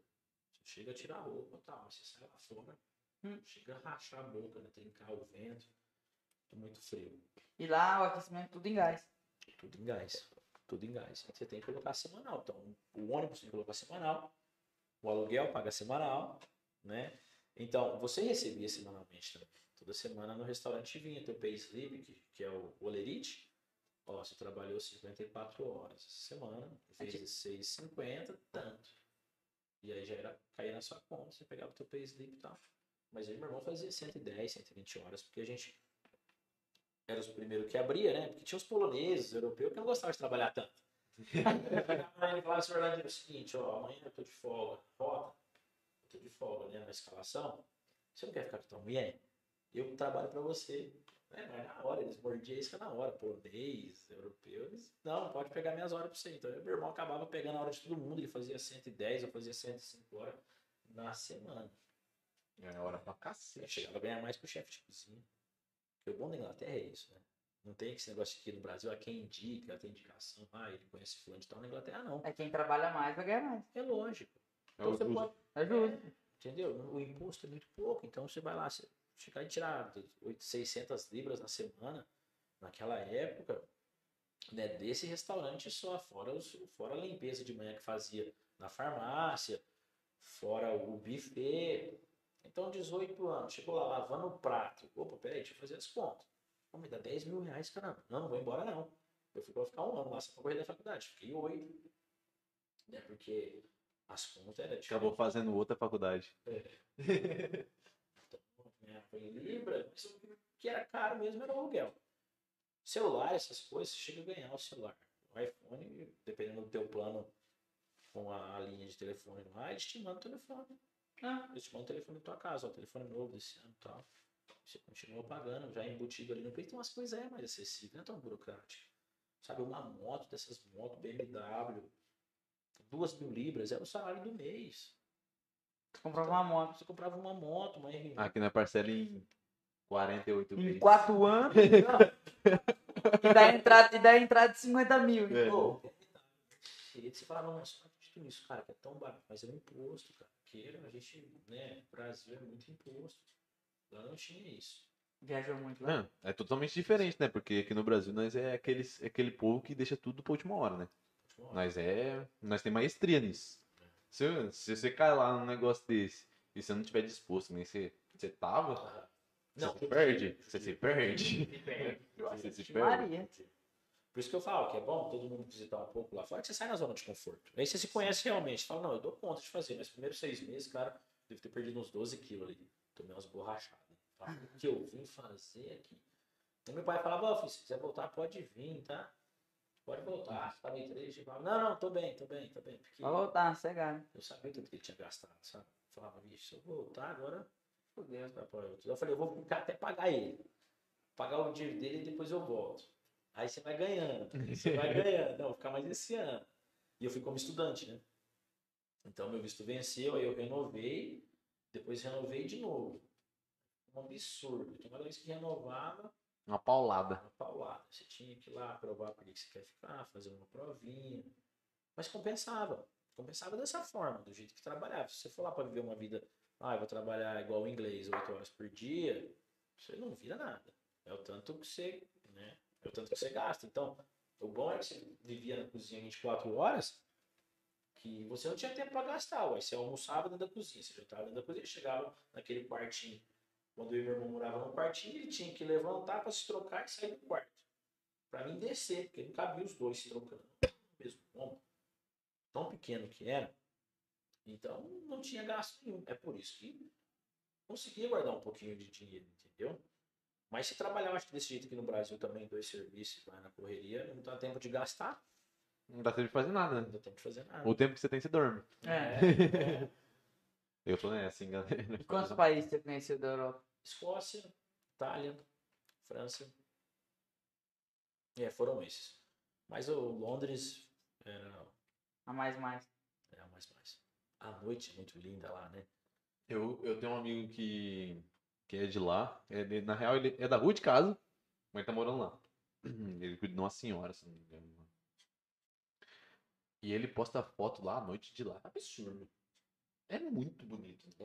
É, muito Não, bonito. é tipo assim, o, esti- o estilo de roupa das pessoas, do- com, com a Nossa, combinação. Sabe? Nossa. É muito bonito. você falou faz muito sentido, porque você percebe que esse friozinho que deu esses dias aí, as mulheres, como é que ficam mais elegantes e tal. é a E lá é coisa sempre. Lá é sempre. Né? Lá é sempre. Acho- Eu acho Se vê. muito, muito louco. Muito não. Mas a, a- o centro de Londres, assim, por ter aquelas. Até ali tem a roda gigante, né? Tem o Big Ben, tem o Madame Tussauds, aquele museu, tem aquele rio Thames que passa no no meio. meio. E, e, e Londres é lindo, assim, sabe? Não tem essas fiação que a gente tem na rua aqui, tudo por baixo da terra, sabe? Eles mantêm os prédios todos alinhados, né? A calçada é muito mais estendida, é, é muito seguro, sabe? Toda hora a polícia passando, te cumprimentando, polícia não anda armado. É claro que tem os, os- as Mercedes que eles não ficam na rua, mas eles. É, é ali. Mas É, É a rota. É a rota. é os das boininhas de lá. Mas assim, o policial ali, precisando dois, três só, nem com cacetete, entendeu? Te cumprimentando, te ajudando. Eles andam mais lá, né? Do que andar de carro. É, bicicleta, A cavalaria. cavalaria, É. o chazinho, os parques. Ali tem a cheia de parque, sabe? É, é bem, bem natureza lá ou não? É bem natureza. Mas só que assim, é tudo seco, né? Verãozão, todo mundo igual coelho, sai, lê livro nos parques, mas durante o tempo normal é, é tudo muito seco. Mas tem esses espaços. Então, no meio do centro, ele tem 10 parques onde você pode estar indo. O pessoal usa comer muito dentro do parque, o pessoal usa ler muito dentro desses parques em Londres, sabe? Eles têm esse negócio de sentar no chão mesmo, assim, à vontade, ler. Tem os gansos, você trata das pombas e tal. E como é que é? Eles são bem mais organizados com questão de limpeza? Não, não, não, isso é nojento. Eles são nojentos? Esse, Eu fico esse puto, o banho brasileiro. deles, o banho deles chama lenço umedecido. Ah, não, é muito nojento, é muito nojento. Eu não sei se é porque. É, acho que é porque eles não querem gastar com gás. É, é. É Mas a, a- a gente nunca deixou de tomar banho lá, eu acho, meu irmão, assim, sabe? Sempre teve os, os banhos como daqui, mas eles não, filho. É dois, três dias ali, lenço umedecido das mulheres e tal. Tem o negócio da, da, da depilação também, né? Elas não gostam muito. E... Nossa depilação brasileira lá que depila tudo. Diminuiu até os, os índices de doença, Cara, né? Porque França, principalmente, né? França, Os caras É, não são tão bons, né? Não dou conta de ficar sem tomar banho um dia. Também. Não consigo. Eu tenho que tomar pelo menos uns quatro banhos por dia. É. Banho pra Você caralho. surta? Nossa. A pior coisa é quando você vai. Você deita na cama assim, aí você começa a postar, sabe? Não. Aí, vai é banho. Pra e quando tava muito quente, aí você deita e começa a suar. Você puta que pariu, eu tomar banho. E, e pra levantar também, cara. Tem gente que Pra levantar. "Você toma banho. Não toma." Eu falei, Como é que você aguenta? velho? Você não tomou um banho, eu levantar. Vixe, meu dia. Não consigo trabalhar, né? Eu nem saio de casa. Saio de casa. Tem que tomar um banho, ainda mais que esse clima. Mas lá também, como eu disse, você chega dentro de casa, tá aquecido, filho. Você tira a tua roupa, você tá com os heaters, né? Tudo, ligado, tá aquecido. É que é a cultura deles, entendeu? A cultura deles de tomar menos banho, tá? Não precisa ter preocupado com É o famoso banho de sábado. banho sábado. Assim, descido. Já acerta o dia pra sair com a gringa. Não tá dando nada. Não tá dando nada. Mas maneiro, pô, maneiro demais. E como, como é que foi a sua chegada ao Dubai? Como é que foi essa interação? Ah, incrível. Eu saí, de, eu saí do Flor de Sal, de repente tive uma proposta do Barroco, o Thiago, com e aí de uma consultoria ali de uns oito meses, na verdade, abrimos um Birigui para eles também, já estava tudo certo. E aí fui cuidar do meu, em Estrela. Uhum. Aí meu pai faleceu. Meu pai foi, teve um acidente de moto, teve um AVC em cima da moto, faleceu. Eu falei, nossa, que triste. Agora tem que me virar. Porque eu, eu tinha um pressentimento, assim, falei, cara, eu tenho que voltar para cuidar das minhas coisas. Lá um dia eu cheguei no barro e falei assim, ó, tá bom, já tá tudo certo aqui, vocês já estão bem encaminhados, já treinei, né? Agora eu vou fazer a minha parte. Tinha uma coisa comigo, assim, sabe? Um dia eu fui pra Birigui, no ônibus, minha mãe tinha me levado, tal. eu falei, nossa, eu não tô ficando com eles, tal. eles trabalham a vida inteira, né? E eu queria fazer do bar o que ele é hoje, né? Servir salgados, assim, fritos na hora, suco, e colocar essa alimentação eu falar, vamos fazer. E aí fui. E aí meu pai teve esse acidente e tal, faleceu, eu falei, nossa, agora. A mulher ficou grávida, eu falei, bicho, eu deu bom. Tudo numa hora só, assim, sabe? Uma paulada. É, Vou ter que vender o Jetta. Tá Del, dirijo um Del Rey, enfim, 86 que ele me deixou. Meu pai me deixou, inclusive, o filho da puta me deixou na mão. Esse final de semana quebrou, né? Chegando no Dubai, ele fundiu. Ele fundiu? Ah, mas todo mês ele me dá uma. Eu acho que ele já deve estar uns 80 mil. Del Rey. O cara fala, quanto você quer? Eu falo, 80 mil, é o que eu gastei. Tanto que ele dá oficina. Relíquia, pô. E aí aconteceu tudo isso, assim, sabe? Eu prometi pra mim mesmo que eu não ia fazer mais nada pra ninguém. Sabe? Igual eu fiz no Barroco, igual eu fiz no Flor de Sal, que era, era criar prato e. Eu falei, eu vou fazer o meu. Fazer o meu e tal. Aí o Kleber chegou. O Kleber chegou um dia no bar e falou, cara, tô com um projeto assim, eu falei, não, faço. Não, mas vamos ali só pra você ver. Eu olhei e tal. E eu senti, assim, o jeito dele falar, um sonho, assim, sabe? Uma coisa tão incrível. Que eu acho que ele, eu fui a pessoa que eu mais me identifiquei como patrão, como parceiro, como sócio, é o Kleber hoje. Assim, ele é, ele é um ser humano incrível, sabe? O jeito que ele trata os funcionários, o jeito que ele, ele trata todo mundo, né? Ele é uma pessoa muito certa, muito honesta, um paizão. Tô aprendendo muito com ele. Assim, Que gosto muito do jeito dele trabalhar. Eu já trabalhei em vários restaurantes, né? então a gente lida com muita pessoa e tal. E ele é especial sabe? Sempre cuidando, sempre muito compreensivo, passando por uma fase dessa de pandemia que restaurante foi os mais prejudicados, né? Ele fez um investimento enorme ali. Uhum. Ele vinha pagando e tal, e eu sei da história dele, sabe? Então nessa pandemia aí a gente se aproximou muito, né? E quando ele foi me convidar, eu falei, "Pô, não faço, não tal, ele veio. Aí eu falei, então tá bom, vamos por três meses só. Por três meses. Só vou lá abrir o restaurante para você depois é teu, você ter outra pessoa para ficar no lugar. Mas aí foi acontecendo tanta coisa, sabe? Tanta coisa boa. O Dubai foi lotando tanto, é, fila na porta, e muito elogio, sabe? Pessoal vindo de Rio Preto, fazendo reserva, Votuporanga, região inteira. E eu e o Kleber, assim, falou, nossa, que bacana, porque aí eu consegui conciliar meu horário do bar com o horário do, Do Dubai. Dubai também. Ele falou, não, tô tranquilo, vamos fazer junto. Independente de carga horária, independente de dinheiro. Sabe, a gente foi muito transparente assim com o outro. E, e aí entramos para dentro do Dubai, passamos por essa fase difícil, foi muito difícil, sabe? A Elisângela, a esposa dele, a Júlia, assim, tem, muito, tem muita fé, sabe? Por isso que conseguiu. Tem muito amigo dentro da cidade também que conhece né, a honestidade dele. Então, os amigos também deram um suporte muito grande na hora do fechamento, com dinheiro, com mensagem, com não, vai dar tudo certo, com ideia, né? Então, foi assim que aconteceu a história do Dubai. Eu entrei ali é, com esse desafio, né, de um restaurante de 250 lugares, que não é para amador. Às vezes eu tomo uns pau lá, quando eu dou uma complicada no cardápio, o negócio trava mesmo e e não anda, é prato de uma hora, é prato de 40 minutos. O dia dos namorados foi terrível. Meu Deus do céu. Mas eu, Só o pior lembrar, dia da cidade, não tinha lugar pra comer. Nenhum lugar Foi. não. E o pior dia meu, da, o pior dia da minha vida dentro da cozinha foi o dia dos namorados. Eu fiz uma, uma Promo. autoconfiança, né? Eu falei, não, eu quero fazer lagostinho, quero fazer isso aqui. Eu queria um cardápio totalmente diferente. E não pensei na linha de produção ali e tal, rapaz. Aí você se complicou. 170 pessoas ao mesmo tempo entrou. Hum, que pariu, 170 Não. quase encheu a casa. Aí eu pegava, eu pegava a comanda, eu ia daqui lá no elevador, ali, com, com os papéis. Eu não conseguia, tinha que ficar uma pessoa só para tirar a comanda e organizar. Deu uma travada. Deu uma travada.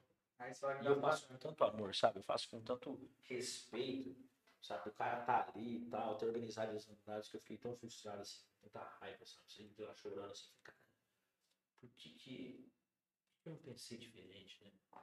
Eu já fiz muitos dias namorados Mas você conseguiu entregar. consegui entregar. Mas com atraso. Não é a mesma qualidade, sabe? Já fiz muitos dias namorados, mas sempre com a entradinha pronta. Então a gente já deixava a entrada pronta. Você sentou na vez que seu namorado já veio a entrada. E eu quis cozinhar tudo. Desde a entrada, frigideira. Impossível você fazer 170 entradas, 170 pratos, 170 sobremesa Tá. em duas horas. Não tem.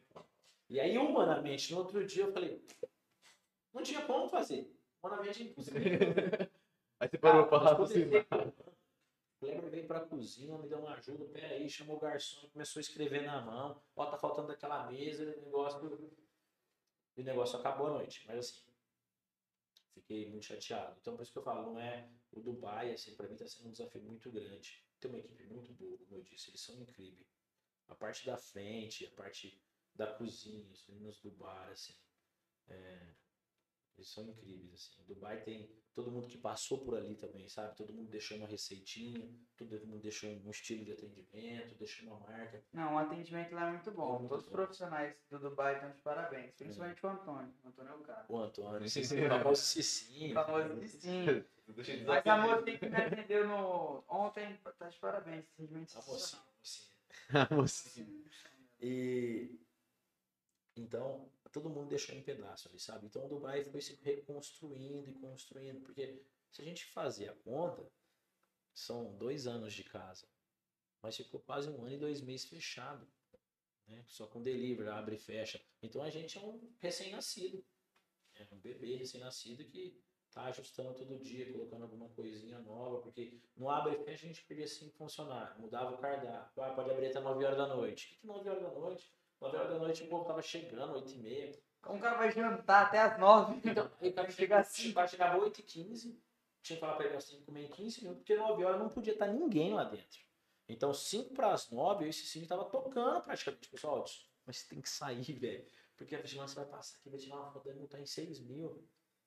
Então foi terrível, sabe? Essa, essa pandemia para restaurante, delivery, nossa comida, nossa comida é muito boa. No delivery também a gente conseguiu, pelo menos nisso, evoluir, né? Aprendeu com a pandemia, então falamos, ah, vamos fazer o delivery. E eu consegui manter o delivery agora, mesmo com a casa lotada, nós fazemos o delivery, mando delivery. Então foi uma coisa que não tinha, né? Então, tem um lado bom, mas Sempre agregando, né? agregando, mas não parou de se mexer? Sim. Não parou. Mas era, era, era muita pancada, que a gente tem muito funcionário, né? Nós temos ali quase 30 colaboradores, 30 famílias. Aí você imagina, cara fecha o restaurante, já não pode trabalhar. Né? Como é que você vai pagar 30 pessoas, assim, sabe? Então aí tinha dois que já arrumavam serviço em outro lugar, que eram aquelas pessoas que você estava treinando na cozinha. Porque o cara precisa estar ali para ele estar na sintonia, né? Você precisa estar com ele todo dia, ó. Você precisa fazer isso aqui, ontem você fez errado, hoje está fazendo certo. Você precisa estar treinando ele. Aí se eu tô lá com você seis meses, aí fecha, você fala, nossa, peraí, eu consegui um serviço ali, eu te perco, entendeu? Você vai embora, vai ter que começar aquele trabalho de novo. Por isso que a gente fala que sempre foi uma reinauguração. Toda vez que abriu, fechou, abriu, fechou, voltei com metade da equipe. Caraca. E aí aquele trabalho de novo, sabe? A mesma conversa, os mesmos erros, as mesmas coisas. As mesmas. As mesmas merdas. A mesma merda de sempre. que Você falou pro cara, você falou, "Ah, mas eu já te falei sobre isso. Ixi, mano, não falei pra você não, tinha falado. Então vamos voltar lá no começo, reunião diária, sobre isso, vai pegar o prato, colocar desse lado, tal, tal, tal. E o cara não tem culpa, né? Simplesmente ele, ele chegou ali ontem. Então o Dubai, assim, ele tem muito para entregar ainda. Eu acho que os meus melhores pratos não estão lá ainda. Acho que Você tem prato seu com seu Ah, nome? se os seus melhores não estão. É, Maria. Não, mas- Se os que estão não são os melhores. Eu acho que tem muita coisa para fazer. Eu e o Kleber manteve esse cardápio, que é um cardápio simples, porém saboroso, né, pra gente manter o padrão. A gente sempre quis manter padrão. A gente sempre falou, não, o cara vai vir aqui, ele vai comer um frango a passarinho, mas vai ser o melhor frango a passarinho da vida dele. Ou simples bem feito? O simples, bem feito. Isso. E sempre. Sempre. Tipo, chegar lá hoje, você vai ser atendido daquela forma, você vai comer gostoso, tal, o preço vai ser legal. Você chamar teu amigo, ó, vamos lá pra você ver, pra você não se decepcionar. Então a gente tem uma linguagem muito boa, eu e o Kleber, sobre isso. Sabe? Uma relação muito boa. Eu, ele, a Islândia, o Cicinho, que é o nosso gerente, o Antônio. A gente está com o mesmo lema. O cliente tem um momento lá dentro e o bem-estar dos funcionários. Né? Que é todo mundo chegar, jantar bacana, fazer uma oração, fazer uma reunião. Eu faço reuniões diárias com a cozinha, faço reuniões diárias com o salão, todo dia. Para erro, para falar acerto, mudança, sugestão, né? resolver fazer aquela manutenção diária. É sempre bom. E tem que ter, né? Tem que ter. Em todo negócio é saudável isso, né? Você falar. Às vezes a gente pensa uma coisa, né? E não fala e fala, "Ah, ele não sabe fazer, não o cara é. Mas simplesmente você sabe fazer, você tem que passar isso pra ele. Você tem que explicar, eu não quero que você coloque o copo aqui, quero que você coloque o copo aqui, tá bom? Pronto. Mas tem um empreendedor que eu vejo que sofre muito, porque o cara pensa e fala, nossa, por que ele não pensou nisso? Por que ele não fez dessa forma? Cara, você tem que falar o jeito que você quer pra ele, entendeu? Cada, cada personalidade pensa de um jeito. Não adianta você querer pensar igual o seu patrão. Sim. As cabeças são E, e não, e não tem o certo e o errado, entendeu? Tipo, Você colocou o copo ali porque para você pegar ele é mais rápido. E na cozinha, no restaurante, até a gente, você coloca a colher de volta no purê para você pegar, faz a diferença. Um segundo. Se você colocou ela virada, você tem que pegar, desvirar ela. Então, numa linha de produção, tudo tem um porquê. Então, Ah. são detalhes, sabe? Você tem que ficar ajustando todo dia. Mas eu aprendi a fazer uma coisa, eu aprendi a pedir. Eu aprendi a falar o que eu quero. Ó, quero assim, porque isso, isso, isso, isso. Segunda vez, ó, você fez de novo errado, eu quero assim, assim, assim. E pronto. Mas eu parei aquele negócio de levar pra mim, sabe? Não, gente tinha que ter pensado nisso. Mas por que você não fez assim e tal? Então agora eu falo tudo. A reunião com 10 pessoas lá, simplesmente, ó, foi legal. Ó, o Orlando acertou, tal, recebeu o cliente na porta, parabéns. Ontem, ó, o Gordura ontem tava meio caidão, tá acontecendo alguma coisa, já leva pro particular, porque tem que ter esse contato, sabe? É isso família. E é saudável, né? É isso faz a- até os isso, clientes, É. até os funcionários se falar, pô, Porque é família, bem, não adianta. Não adianta você, você achar que é de outra forma. Se ele não estiver bem hoje, entendeu? Você tem que trocar de setor, você tem que conversar com ele. Tem muita coisa de fora, sabe, que traz pra Você não dentro. sabe o que tá acontecendo na vida. É, você não sabe, entendeu? Então eu tive que apanhar muito pra, pra entender isso, pra ter o particular, pra realmente ser um líder, assim, que eles possam confiar, né? Que possam confiar no Cicinho também ou no Kleber. Às vezes eu tenho mais intimidade com um ou que o outro, mas é aberto. Ó, o Kleber tá lá conversando com um, hoje estou fazendo manutenção com outro, e todo dia tem uma coisa, ou duas. Todo dia. Nun- Nunca é um conto de fada, sabe? Hoje eu vou acordar e vou lá e vai vir tudo aqui só pra me experimentar e montar o prato. Não, todo dia. Uma briguinha, tal, um negocinho, um ciúminho, um negócio. isso. normal. É normal. Mas é saudável, é saudável. É saudável porque é máquina, né? É. máquina. Mas é bom, mas, você, tipo, você como líder, passar essa imagem para os funcionários, até porque com a, o bom convívio de todos os funcionários do restaurante, o cliente chega e já é outro ar, já é um lugar mais agradável. Isso. Ou o, o funcionário já vai conversar com o cliente de uma forma Eu- diferente. O funcionário vai trabalhar mais feliz, vai né? trabalhar mais feliz. Eu acho. Lógico, lógico. E, e, assim, a gente tenta o mais possível Igual, ó, só vamos colocar uma meta aqui. Se tudo der certo, se tudo der certo esse final de semana, quarta-feira, todo mundo vai escolher um prato do especial do chefe e vai levar embora. Né? Então, sempre motivando, sabe? Ah, você tá com vontade de comer um petit gâteau? Vai lá e come um petit gâteau, filho. Tá com vontade de comer, come. Entendeu? Não tem importância nenhuma. Né? Então, serve jantar todo dia ali, sabe? A gente coloca aquela mesona, eles vão lá, se servem, come à vontade. Nós fazendo uma comida nossa mesmo, sabe? Arroz, feijão, salada, costela, panceta. E cada dia uma coisa, lasanha, feijoada. Então aí senta todo mundo na mesa, vai, come refrigerante. Então eles são felizes, assim, sabe? E eu sou feliz, né? Porque eu sou um deles, na verdade. Então, tudo que eu quero, assim, porque eu sei que vai melhorar na autoestima, vai melhorar naquela energia que ele vai passar pro cliente, né? A gente faz. A gente faz. E, e é bom esse relacionamento com o Kleber, porque ele não, não tá. Não vê tanto custo e lucro. Na verdade, a prioridade dele é o funcionário feliz, satisfeito. Isso automaticamente vai vir com custo, vai vir com lucro. né? Então é uma forma legal, eu gostei, né? Que, que, que me faz ficar ali, me faz todo dia motivado, é esse pensamento, né? De, de cuidar um do outro e tal. O desafio, que nem você fala, nem todo dia são flores, né? Mas o desafio te motiva a continuar lá. Muito, muito. Como eu falei que meu prato ainda, eu acho que meu melhor prato não tá ainda por conta disso, sabe? Todo dia eu quero. Ah, eu criei a panceta caipira, criei a panceta agridoce. Ah, criei o filé meu grelhado, criei o vulcão, que é o pão. Aí hora que o prato começa a estourar, fala, não, isso daí já tá, preciso fazer outro. E isso é o que me deixa vivo, sabe? Você querer superar o que você fez lá atrás, você tem que criar outra coisa, sabe? Fazer um ceviche peruano.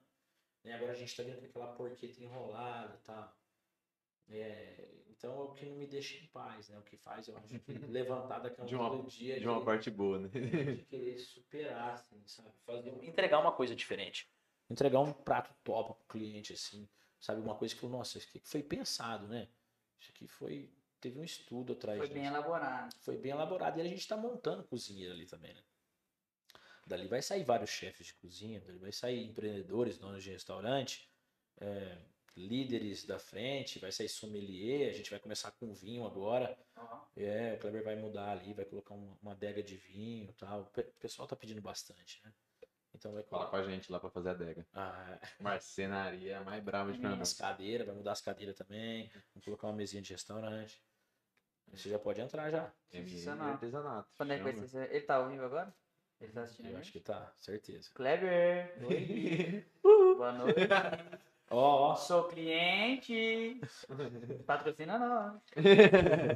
E então, esse, esse laboratório que a gente usa ali, igual que eu falo pro cara lá, igual eu tava falando do curso da Le Cordon Bleu, curso de qualquer outro, você vai pagar aí dois mil reais ou três mil reais por mês, você vai fazer um curso de três anos. Entendeu? Sendo que você vai ficar o dia inteiro dentro de uma cozinha, sendo que você pode fazer esse curso dentro da cozinha ganhando pra isso. Né? Então eu chego lá e falo, ah, você gosta de cozinhar? Gosto. Quando você tem de cozinhar? Eu tenho 15 anos. Ah, mas eu tô cozinhando, então eu não quero. E você? Ah, eu amo cozinhar, tô assistindo Masterchef, gosto daquilo. Então você eu quero, vem cá. Eu vou te montar, né? Porque é muito fácil, sabe? É muito é muito simples assim, né? Se você saber direcionar a pessoa, vem cá, vai cortar batata hoje, amanhã você vai cortar cebola e tal. E depois, com o dia a dia, ela vendo tudo aquilo acontecer, aquele relógio, né, acontecer, ela vai entrando no clima. E o que motiva ela não é os 1.500 reais, não é os 1.700 reais. O que motiva ela é aprender.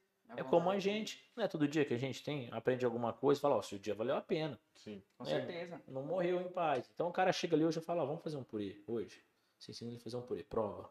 Nossa, que delícia. Então tá bom, agora faz teu caderno em receita. Anota isso aqui. Esse é o meu purê. Agora você vai anotar e depois você vai, Fazer o seu. vai fazer o seu. Você vai usar a minha técnica e você vai revolucionar ele. Deixar ele melhor ou pior. Ou a mesma coisa, mas tem que estar escrito isso aí. Então o cara começa a falar, nossa, peraí, tô indo bem. E amanhã você vai falar, vou fazer um arroz hoje. Vem cá, grelha uma carne. Então é um laboratório. Então a pessoa tá ali porque ela. Porque a cozinha é muito quente, é muito doida, sabe? É muito, mundo tá com sangue no olho ali. né? Precisa entregar um restaurante daquele tamanho, como eu disse, lotado. As coisas têm que sair perfeitas. E se o cara não estiver ali porque ele gosta de cozinhar, ou quer virar um chefe de cozinha, quer abrir seu negócio futuramente, ele não fica ali. Porque sexta, sábado, domingo, quarta, quinta, a gente estar aqui agora, entendeu? Tá no casamento, você perde tudo isso aí. A vida da cozinha, a vida do restaurante, de noturno, você não tem esses espaços com a família, sabe? A vida normal. Então você tem que estar ali porque você ama servir. Você ama cozinhar, você acredita naquilo que você está fazendo. Sabe, isso aqui é um crescimento. Não vai ficar limpando fogão, limpando fritadeira, lavando prato. Igual você ficou, você quer né, montar um prato, você quer criar seus próprios pratos. E a gente dá essa abertura dentro. A gente não esconde nada. Ah, vem cá, criamos isso aqui, ó, a receita é tal. Ah, mas não pode ensinar. Pode sim. Eu acho que tem que espalhar, sabe? A gastronomia, como tudo que você aprendeu, você tem que doar, sabe? Conhecimento para você poder receber mais. E quando você ensina alguém, você aprimora, né, aquilo. Porque você ensina, você fala, nossa, eu não tinha pensado dessa forma. Tem muita coisa que eu começo a ensinar a pessoa que eu melhoro aquilo. Sabe? Porque eu falo, nossa, peraí. É porque assim como você ensina, você pode aprender também com outras pessoas. Porque a gente aprendeu de uma forma e tal, mas a hora que você vai ensinar alguém, você fala, nossa, peraí, eu talvez a pessoa mesmo vai dar uma sugestão, sabe? Então a humildade, assim, de você ensinar, da pessoa receber, eu acho que isso aí que é a mágica. Ela sair dali de dentro e falar, nossa, aquele cara ali, ó. Né? E a pessoa entra na cozinha, ah, eu não sei cozinhar, não, fica tranquilo. Daqui três meses, o cara tá cebola, vamos, vamos, vamos, vamos cozinhar. Isso que eu acho louco na cozinha. Eu acho isso É. muito maneiro na cozinha. E não é desrespeito, sabe? Não. Não é desrespeito. Às É vezes, porque é por causa do tempo mesmo, mano. é, você vai lá e passa na cozinha e fala, vai, vai, vai, vai, caralho. Você é burro! Entendeu? E aí daqui a pouco você Normalzão. falou, bom trabalho, tal. Todo mundo igual jogador de futebol, sabe? É isso aí, pô. querendo, seis É um horas. hype, né? É porque tem um cliente lá esperando pra atuar, né? Então é só porque a coisa tá ligada, aquele barulho, aquele fumaceiro tá e tá todo mundo, tá caindo, a cozinha tá caindo, o comando tá entrando, e, cli- e o garçom tá pedindo prato, errou um prato, ó, essa porção a cliente não quer mais. No meio do caminho você tá com a porção saindo, né? Então é um, é um clima tenso. Mas eu sempre, sempre falo todo dia à noite, ou quando eu entro, ó, tudo com muito carinho. É, muito, muito carinho. Um dia vocês vão estar aqui no meu lugar e vocês vão estar tá vendo assim que precisa desse apavoramento, precisa desse sangue no olho. Essa pressão, né? Ainda mais, ainda mais o chefe. O che- o chefe ele é o cara que vai É, deitar todo mundo mesmo. Não tem como. Pra sair. Senão não sai. Tem. Senão não sai. Eu fui, Senão tre- eles relaxam. eu fui treinado dessa forma. Tinha um francês que me, que me treinou, que é o meu chefe, né? Que eu considero ele como meu chefe. Ele colocava o garfo no fogo. Olha só pra você ver, da. E aí, se ele falava assim, Wellington, Wellington, aí você tava intertido com alguma coisa, tal, ou você tava mais lento, pegava o garfo no teu braço. Ele queimava. Filha da puta. Não. Você olhava pra ele e falava, wake up, wake up, que é acorda, né? Eu olhava pra ele, ô, ei, chefe. Ele fala, wake up. Hora que te chamava, primeiro só. Tô aqui. Tô aqui. calma, calma. Então eu fui treinado numa cozinha militar, né? uma cozinha de. Eu não sabia falar inglês, então eu passava do lado do chefe, naquela época do yes, yes, yes. O cara falava, ei, ei, bring minha pen. Me traz uma panela. Eu não sabia falar nada. Aí eu falava, bring minha pen, tá? Eu apontava pro estoque, lá assim, eu entrava naquele estoque cheio de assadeira, panela, copo, falava, o que, que, que ele chefe quer? Meu Deus do céu, me ajuda a rezar teu Nossa Senhora. Me ajuda nisso, o que ele quer? Vem, Brasília, bring minha pen! Pegava qualquer coisa fazia essa. Falei, Chefe, ele olhava, Brasília é estúpido! Bring minha pen! Cara, umas três vezes, só trazendo coisa, só xingando, jogava na gente as coisas. Sabe, não que a gente faça isso, eu acho que é o certo. Mas ele foi em respeito, né? Não toca ninguém e tal. Mas ele entrega alguém. Frigideira na lata. era muito, era muito. Aí comecei a cozinhar e tal, mas ele tinha um carinho. Igual tem as pessoas assim que você vê que tem um interesse maior em aprender, que tem um, um dom, um potencial a mais, você, você ensina mais coisa, né? E ele gostava. Ele me ensinava coisa que não tinha ensinado pro, pro chefe, assim, que era o braço direito dele, eu era um moleque de 19 anos tava indo na cozinha. Ele falava, você pode fazer dessa forma aqui também, ó. Faça assim.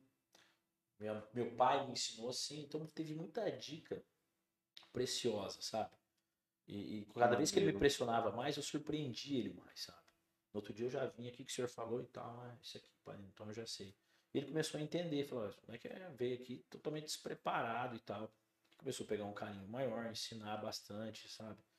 E mas todas elas, todas elas com pressão, assim, todas elas na França, na, em Londres. Não teve uma cozinha que eu cheguei lá e falava, não, essas cozinhas de master de, de, de televisão, sabe? Ah, corta aqui, coloca ali. Ah, Não, todas elas com Paulada. o negócio queimando, o negócio. Já teve alguma- Atrás da cozinha assim, eu falo, meu Deus.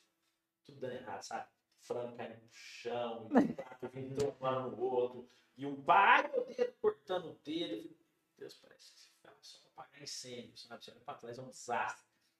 Mas tudo no fim dá muito certo, né? Porque é feito com amor. E comida, se não for feita com amor, né, não, não, não vai entregar. Não vai pra frente. E no fim dá certo.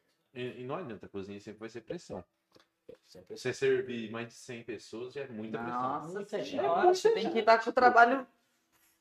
É, sabe? É Cada vez eu falo, nossa, às vezes eu falo, como é que a gente consegue fazer isso, né? Como é que a gente consegue soltar isso, velho? Às vezes, numa quarta-feira tá um movimentinho assim de 50 e já fica atropelado. Agora eu falo, que mágica que a gente faz num sábado, que tem uma fila de uma hora, restaurante bombando, que mágica que a gente faz? Eu acho que é muito Deus, assim, sabe? É muita fé. É, que você fala, assim, pro pessoal para dar uma inspiração, assim, para eles correr atrás. Porque senão não consegue. Eu acho que eles sentem a pressão também. Não tem É. como. A pressão é maior. É, é. Mas E não- vão se entregando, né? Vão fazendo o impossível. Cada que um dando o fazer, melhor né? de si. É. Fala assim, ó, eu consigo ir até aqui. Se, eu não cons- se nós não conseguir entregar com eu indo até aqui, eu, eu preciso estudar mais. Você Isso, tem que chegar nesse ponto. isso, isso, isso. Acho- Inspiração. É. E foi esse entendimento que eu tive, como o dia dos namorados lá. Eu falei, peraí, nunca mais eu vou errar. Eu, Ah. vou, eu vou seguir os instintos, sabe? Que é aquilo que eu fui treinado. Porque às vezes a gente sai um pouco fora da casinha, né? Ó, vou fazer o melhor dia dos namorados de todos os tempos aqui. Eu queria pôr. cê- queria pôr Fogos. Fieira, ixi, eu tava na frescurada. É, é a filha, é a filha. Tava, É, você tava num momento paternal ali. não tem Isso, mas não é isso daí. Você tem que fazer, porque a cozinha, é, como eu falei, tem o Instituto do Prato, a engenharia do cardápio, tem uma linha de produção, tem, tem o porquê, ó, vai dar tempo de soltar isso, aquilo. Então talvez não é o ingrediente. O ingrediente a gente transforma ele, né? Trazer uma coisa diferente, sabe? Mas soltar um prato rápido, um prato saboroso, um prato quentinho, um prato com respeito já é o ideal. Cobrar um preço justo. Né? É isso daí que o cliente quer. Um bom atendimento. Isso, É o é isso pa- que o cliente é o quer. É o padrão. Comida boa, bom atendimento. Poxa, às vezes vai num restaurante em São Paulo, cheio de luz, engravatado, aquela que eu disse no começo, come a comida, comida sem alma, sabe? E aí você vai pagar a conta, paga aquele Absurdo. absurdo. Você fala, bicho, comeria melhor lá em. Ah, com comida eu nunca passei um perreco, não. Agora bebida já. É? Puta que pariu. Uma vez eu fui numa churrascaria em São José dos Campos. Ah, Todo mundo, pá. Tudo drink, drink. E, velho, hoje eu não bebo. Aceitável. Hoje eu não bebo, mas quando eu bebia, Ah. era só uma cervejinha, saía pra tomar uma vodka, um rolezinho e já era. Aí foi frescura de drink, os caras falando um monte de nome, não sabia fazer nada. Aí, ah, vê um Frozen não sei o que, aí o outro cara, ah, vê não sei o que, não sei o que lá. E eu, calista, velho, só tinha o nome, só tinha o nome. Falei, ah, vou, tinha um nome forte lá, não lembro qual nome era, mas um nome mó forte. Aí um rapaz da minha frente pediu um com outro nome, falei, esse nome. esse, é... Ah, se liga. esse aqui. Eu sou de Santos. Peguei, virei e falei assim, ah, vê esse aqui. Pá, nome forte. Falei, mano, o pai vai ver que eu tenho, que tem um filho homem. mano. Aí. Me veio um bagulho, velho, juro por Deus, uma taça assim, ó, aberta, gigantesca, parecendo uma panela dentro, dentro veio um cravo, Ah, cravo. Aí eu fui ver a bebida, era, eu acho que era gin, certeza que era gin. Gin. Com especiaria. Tá na moda hoje isso. gin com Canela em creme, pau. de, creme de, de coco ralado? Aham. Aham, espuma de coco. Aí eu vi o negócio lá, eu falei, não acredito.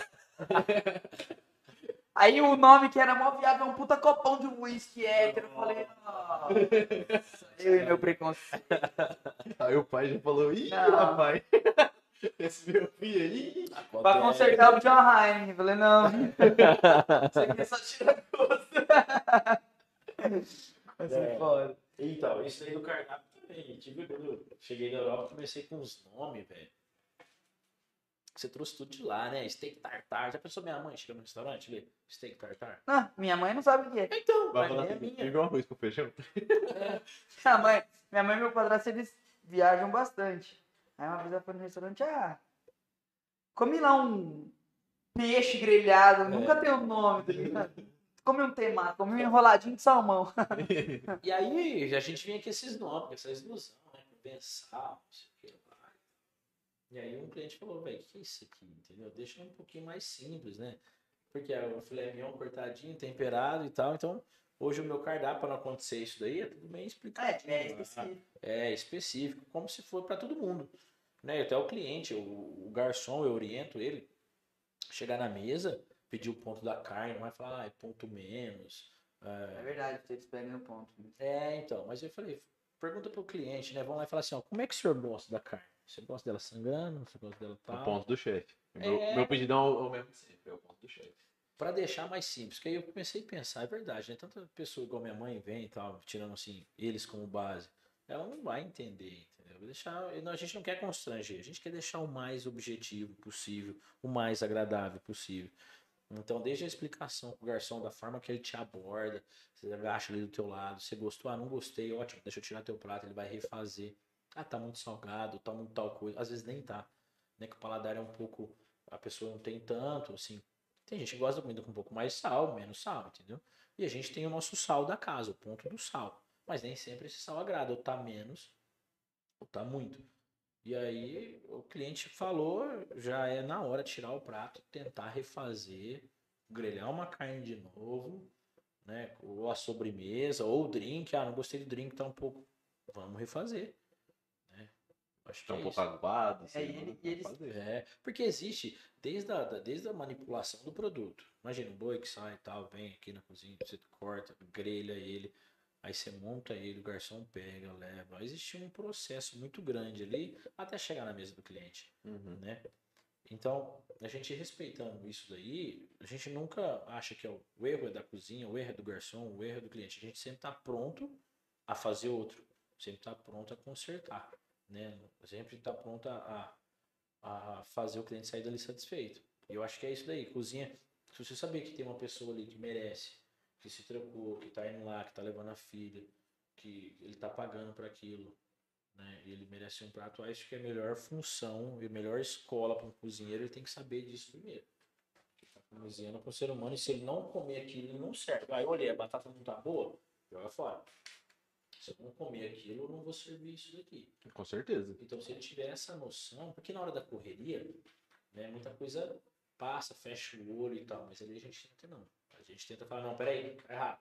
Vai lá e avisa que é 10 minutos, manda um pãozinho pra ele comendo lá, pede desculpa, depois eu vou lá na mesa, entendeu? Mas tenta manter uma comida de elite, assim. Qualidade É, muito de boa. qualidade. Eu ia fazer isso com meu pai esses dias. Eu falei pra ele, falei assim, ó. "Ah, Ultimamente, esse meu, meu filho está saindo muita peça daqui com pá, pelas coxas. Tipo, vai assim mesmo. Entendeu? Era essa a desculpa, vai assim mesmo. É. Eu cheguei pra ele, não. Opa, isso aí não pode acontecer, não. Qualidade, Isso aí qualidade. não pode acontecer nunca.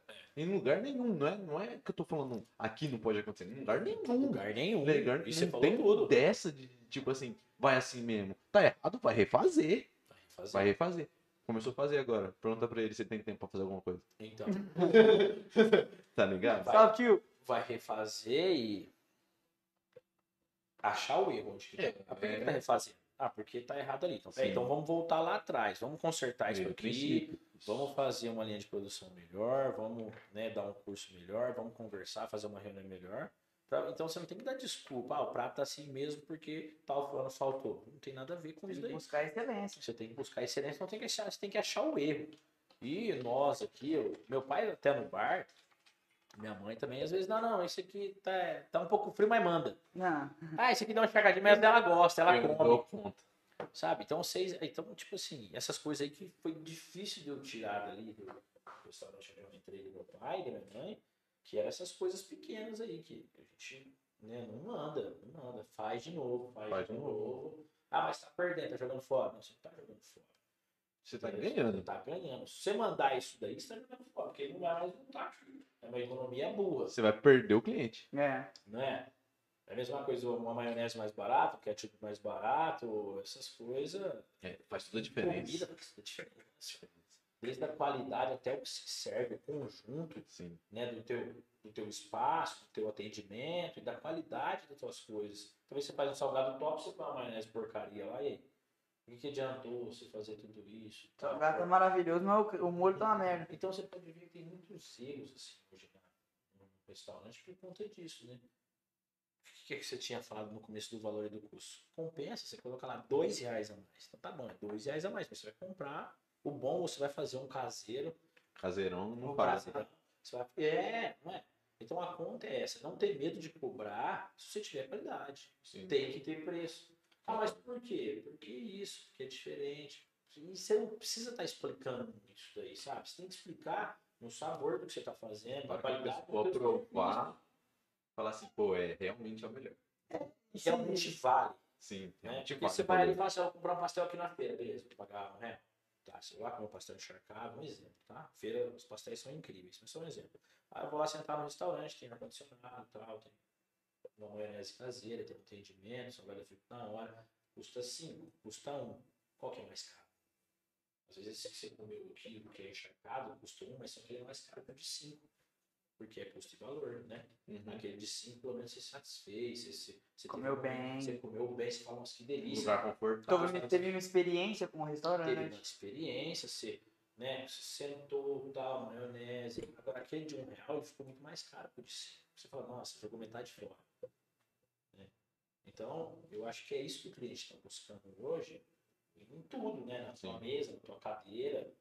Né? É uma novidade, é um preço, é agilidade. É o jeito que faz. Desde o atendimento, do orçamento, daquele cuidado, né? De estar Manter o- preocupado com o cliente, sabe? Manter o cliente informado. Manter o cliente. Ah, ó, tá atrasando. Tem gente que nem fala. Você vai lá, a gente passa com esse restaurante, eu fiz um pedido da compra da carne. Ah, mas seis horas da tarde, cadê a carne, velho? O caminhão não veio. Ah, não te falei? Hoje não teve. Eu tô esperando. Você tá maluco? Você vai fazer isso comigo? Falou, filhão, tem uns 170 pessoas que estão no meu carne. E E aí? aí? E não, me dá o telefone do Vadão agora. É, a gente começa a ver isso, tanto que a gente sofre, a gente tenta fazer isso com o cliente. Se o prato tá demorando, tal, né? Vai lá e fala, avisa, manda É muito melhor. coisinha. A transparência, né? Eu acho que questão de preço, se você acredita no valor do seu produto, você não liga pro preço do concorrente. Não, não. E concorrência saudável, né? Que faz você se mexer. Aham. não é? E é o que a gente falou, não é explicar para o cliente por que é 7, por que é 8, por que é mil. Entendeu? Você saber o que você está fazendo, você fazer conta. É. Olha, eu compro tanto. Para manter isso aqui em pé, quanto que eu gasto? Para manter você feliz, satisfeito, os funcionários satisfeitos. Você não vai ficar trabalhando de graça, você perdendo sono, entendeu? Então você precisa ser transparente com você mesmo. Ó, eu tenho um negócio aqui que me custa tanto por mês, entendeu? Para mim entregar esse salgado, esse prato, ou essa cadeira nesse valor aqui para o negócio andar com excelência, tem que ser 500. Ah, mas o fulano faz 400. Então faz Compra com nele. ele. É, isso aí. Compra Faz com ele. Só, meu preço é esse. Compra com ele. Não adianta querer explicar, tá? Sim. Não Eu concordo. explicar. Concordo plenamente. A abelha não vai explicar porque eu é mais gostoso que a bosta. né? Isso que a gente está tentando fazer, assim, sabe?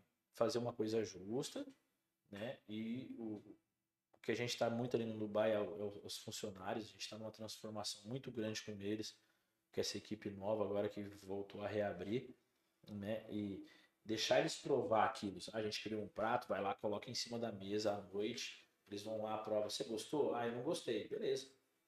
Você vai, se o cliente chegar e perguntar qual que você gosta mais, do carré de leitão ou da costelinha? Ó, eu gosto mais da costelinha. Não, que você não tá falando o carré. Você tá falando que você gosta mais do outro, né? Mas dá essa informação pro meu garçom para ele poder vender esse produto, né? Ele vende muito melhor. Eu acho. Ele vende muito melhor. Eu já cheguei em restaurante e falei assim, ó, o que, que é esse ancho aqui? A garçonete falou, ah, é um pedacinho do boi. Um pedacinho do boi, ótimo. Você já comeu? Não, é bom esse ancho. Nossa, é uma delícia. Mas você já comeu? Não. Como você tá Mas todo mundo que vem pede. É, todo mundo que vem fala, é, então. E sempre é assim a mesma história. Então, o que a gente faz? Não, vem cá, vamos montar esse prato. Esse prato tem isso, isso, isso, isso, tem coentro, ele é assado dessa forma. E a gente percebeu que poder de venda é muito maior. Né? Que o garçom consegue você falar pra ele, ó, vende 20 fraldinhas hoje, filho, vende 20 fraldinhas, porque ele conhece o produto. Ele tá dentro do negócio, ele fala a quantidade, ele fala o jeito que é feito. Né? Hoje eu quero que você vende camarão. Ele vai e vende. Eu nunca comi camarão. Nunca? É delicioso. Nunca provei camarão. Sério? Não seja por isso. Pega lá a Fala sério. panela que nós vai fazer um ao vivo aqui É, agora. aquilo lá, 149 reais. Tá muito caro. Tá muito Tá. caro. Não, mas tá tudo muito caro. Tinha uma peixaria. É 169. Aquele, Absurdo. aquele grandão do pistola. Camarão pistola. Aquele é o melhor pra fazer, você, você diria? Ou tem outros? O camarão. Ele tem vários tamanhos. O grande é melhor. O- O, o grande é grande é melhor. melhor. O grande é melhor porque você consegue ter mais sabor, mais suculência nele.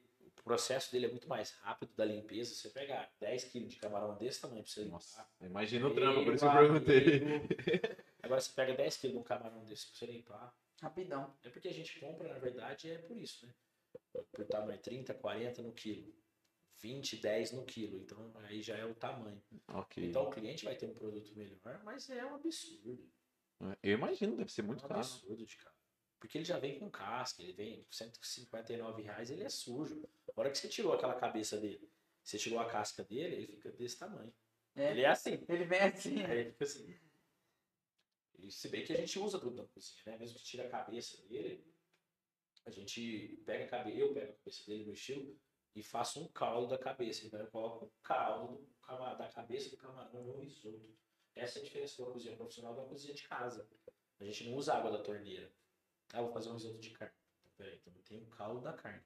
Eu peguei lá a para do filé mignon, a para de tudo, osso, carcaça, refoguei fiz um caldo daquilo. Então, no meu fogão, eu trabalho com cinco tipos de caldo. Eu trabalho com caldo de camarão, caldo de porco, caldo de legumes, caldo de carne. Né? Aí, então lá, vou fazer um prato de frango, estrogonofe de frango. Grelhou o frango, refogou e tal. Caldo de frango. Porque aí potencializa, né? Você realça aquele caldo ali. Você deixa mais Isso é, saboroso. isso é interessante. né? Então, É, então, tipo assim, você foi lá, você pegou o frango, você pegou o frango, tem aquela carcaça do frango, você vai assa essa carcaça, porque na carcaça você tem o colágeno, você tem o tutano, você tem o sabor, né, osso? Não é? Como a salsinha, para fazer os caldos de legumes, eu não jogo nada fora, eu uso o talo da salsinha, eu uso a casca da cenoura, a casca da cebola, eu não jogo nada fora, tudo tem um porquê na cozinha, tudo tem o aproveito. Então eu pego essa, eu faço uma fusão, né, que é pegar as cabeças e tal, ou o próprio talo, coloco na água, deixo ali, como se fosse um chá, e ela perfuma a água. O frango, a salsinha, a cebolinha perfuma. Então ali tá o caldo. Então na hora que você vai cozinhar é o frango, você pega aquele caldo. Mas ela vem acompanhada de tempero, como é que funciona? Então não, não, você não põe sal e nem põe pimenta. É só mesmo É só o caldo a mesmo. né? casca da cebola, a casca da cenoura, né, a, a, a casca do alho, e aí a carcaça, a cabeça do camarão. Você põe a cabeça do camarão ali. A cabeça do camarão tem um- uma pastinha laranjada, um líquido laranjado, que ele é incrível. Ali está o sabor. Na Certo. França, o pessoal manda a- a- o camarão com a cabeça inteira. Aí o cara pega, chupa a cabeça do camarão. Aqui, se você fazer isso aqui, o povo vomita na tua frente. Acha que é nojento, mas não. Você chupa aquela, aquele, aquele sabor, que é ali que tá o sabor do camarão, é na cabeça. E aí depois ele come, né? A, a parte do corpo. Ó, Então, o que, que eu faço? Pra não mandar a cabeça, que se eu mandar a cabeça num, num prato aqui, eles me vão jogar na minha cara. Você tira o Eu caldo. chupo você. Eu você, senão. Tá maluco. Então o que, que eu faço? Eu pego e, e- e- e coloco no forno, aço e depois ponho nesse caldo que eu te falei. Então ali eu tenho o sabor do camarão. Né? Aí, que Maneiro. você vai fazer, você. Não, Mas um É, gente nunca provou. não camarão. Mano, uma vez, Você vai. uma vez eu cheguei lá. Não. Nunca provou? Não gosto. Não, nunca provei. Eu, A maioria das coisas que o gordura Não, não, come é que ele não nunca provou. eu não gosto porque é caro. Bom, porque- É, gente, eu também nunca comi porque é caro. Nunca tive condições de Sim, comer. Nossa, é maravilhoso, camarão. Eu fazia na Inglaterra, um restaurante chamado Made in Brasil, eu trabalhei, restaurante brasileiro lá na Inglaterra. Em Londres, ficava naquela avenida Candental lá, que tem aqueles motoqueirão e tal. Cozinhei pro supla nesse restaurante. Ó, Ele Olha foi que lá, maneiro. Top. E aí eu fazia um camarão espetado no alecrim. Então eu pegava o alecrim, tirava as folhas do alecrim, pegava o camarão, enrolava o camarão com parma. E aí eu selava na frigideira e espetava no alecrim, que era incrível. É muito bom, muito bom. Saúde. Ai, não tô vacinado. É, então aí ficou a dica. assim, Quando você for cozinhar, sempre fazer um caldo, não jogar nada fora, nem um tal da Aproveita tudo pra fazer um caldo. Tudo, faz o caldo. Só água e joga. Imagina uma sopa. Imagina uma sopinha de frango e tal, uma sopa de legumes que você vai fazer. Aí você vai estar refogando lá os legumes, aí você vem tch, água da torneira. Agora pensa naquela casca da cenoura, no talo da salsa, do alho, da cebola. Se você pega tudo aquilo e coloca numa panela com água e você já põe para ferver ali do lado. Em, é, em 10 minutos aquela água já vai estar verde, ela vai estar extremamente perfumada. Vai pegar todo o sabor. Né? Aí você tira os. Vou ensinar isso pra minha avó. Aí você, você tá refogando aqui, você coloca, você pega, você pega você pega aquela, aquela água quente, aquele caldo, e você coloca pra ferver junto. Né? Aí que você transforma, aí que você tem um sabor mais acentuado. Uma vez eu fui no Dubai, na inocência. Ele já até sabe o que, que é. Linguiça. Foi. Mano, eu cheguei lá à noite, mano, de fome. Eu lembro. Sentei, todo mundo que tava na mesa já tinha ido. Na Aí acabado de chegar uma quarta-feira. Aí, ah, vou pedir o quê? Eu falei, ah, não vou pedir um prato, tava demorado, ir embora, não sei o quê. Eu falei, ah, fui ver as porções. Aí tava lá linguiça de frango Com barbecue. com barbecue e tinha mais alguma coisa. Aí eu falei, "Ah, fechou, vai vir quatro linguiças com arroz pra bala. Malandro, me veio um prato desse tamanho, lotado de linguiça, Linguiça de caldo e os caralho, os bagulho. Falei, "Ah, agora eu tenho que comer, né? Pegava, dava uma beliscada e mandando pra dentro, mandando pra dentro. Aí do nada ele aparece. Eu passei, olhei e falei, peraí, mas peraí, aquela. Falou, Ei, você quer um arrozinho? Do nada. Falei, não, obrigado. Porque aquela porção ali é petisco. O cara vai lá tomar, pega no que. E eu cheguei lá e lugar ficar faca naquele prato. Arrebentando, filho. Eu falei, nossa, essa porção é petisco, tá tudo bem, você quer um arroz? Não, não, é que sim mesmo, tal. Nossa, eu tenho certeza que foi pedido errado. Eu pensei que Foi pedido errado. pedido errado. Foi igual do drink. Foi igual do drink. Mas eu ia falar. Aí chegou lá depois, conversamos pra caralho. Falei, cara, muito bom, mas infelizmente pedi errado. Não, mas é muito bom mesmo. Mas tava bom. Porra, levei ele embora. tá maluco? Não, mas tá. O teu irmão também, ele falou aqui, Seu irmão, o Gabriel. milagre do dia dos namorados, ele falou que o milagre também foi um sábado de dia das mães. Teu e dele. Ele falou que foi louco também, com três funcionários a menos. Aí, é verdade. Conta essa história pra nós aí, como é que foi essa doideira. Então, esse, esse pedaço aí foi que não tinha, não tinha, não tinha ido os funcionários, né? Tinha deixado a gente na mão. Não. E acontece sempre. é Por isso Mas que onde hoje, era isso? esse daqui foi aqui em Estrela mesmo. Ah, tá. Esse, esse daí, no em cima da hora eles avisaram, seis e Nossa, é seis horas da manhã, não tô indo. E, e acontece dessa forma, sabe? É, é a maior decepção. A gente contou as coisas boas, né? Mas tem, tem aqueles que. Tem uns baque. É, se, tipo, seis e meia da manhã, ou o cara recebeu uma proposta melhor, tá? simplesmente não vai. E aí você tem aquele cliente, sabe? Você não vai lá falar, ó, não veio, e não tem como entregar com essa qualidade e tal. E a gente é, conseguiu fazer com o mesmo serviço, conseguiu fazer com agilidade, com rapidez, com qualidade, Não sei se é mais judia, é, mais judia. A mão sai daquele jeito, o coração, a cabeça, é sequela, né? Ah, é que você fica pensando, pô, poderia ter sido bem melhor se os moleques tivessem vindo, os caras deram pra trás. Ia ser muito mais fácil. É, às vezes, às vezes até atrasa, né? Ó, pra você ver. No Dubai eu precisaria de uma cozinha redonda de 7. A gente trabalha com 10. Porque esses três aí é tipo, ah, hoje você não veio, tal. Acontece os incidentes, sabe? Ninguém, ah, furou o pneu, o filho tá doente, minha mãe tal, beleza.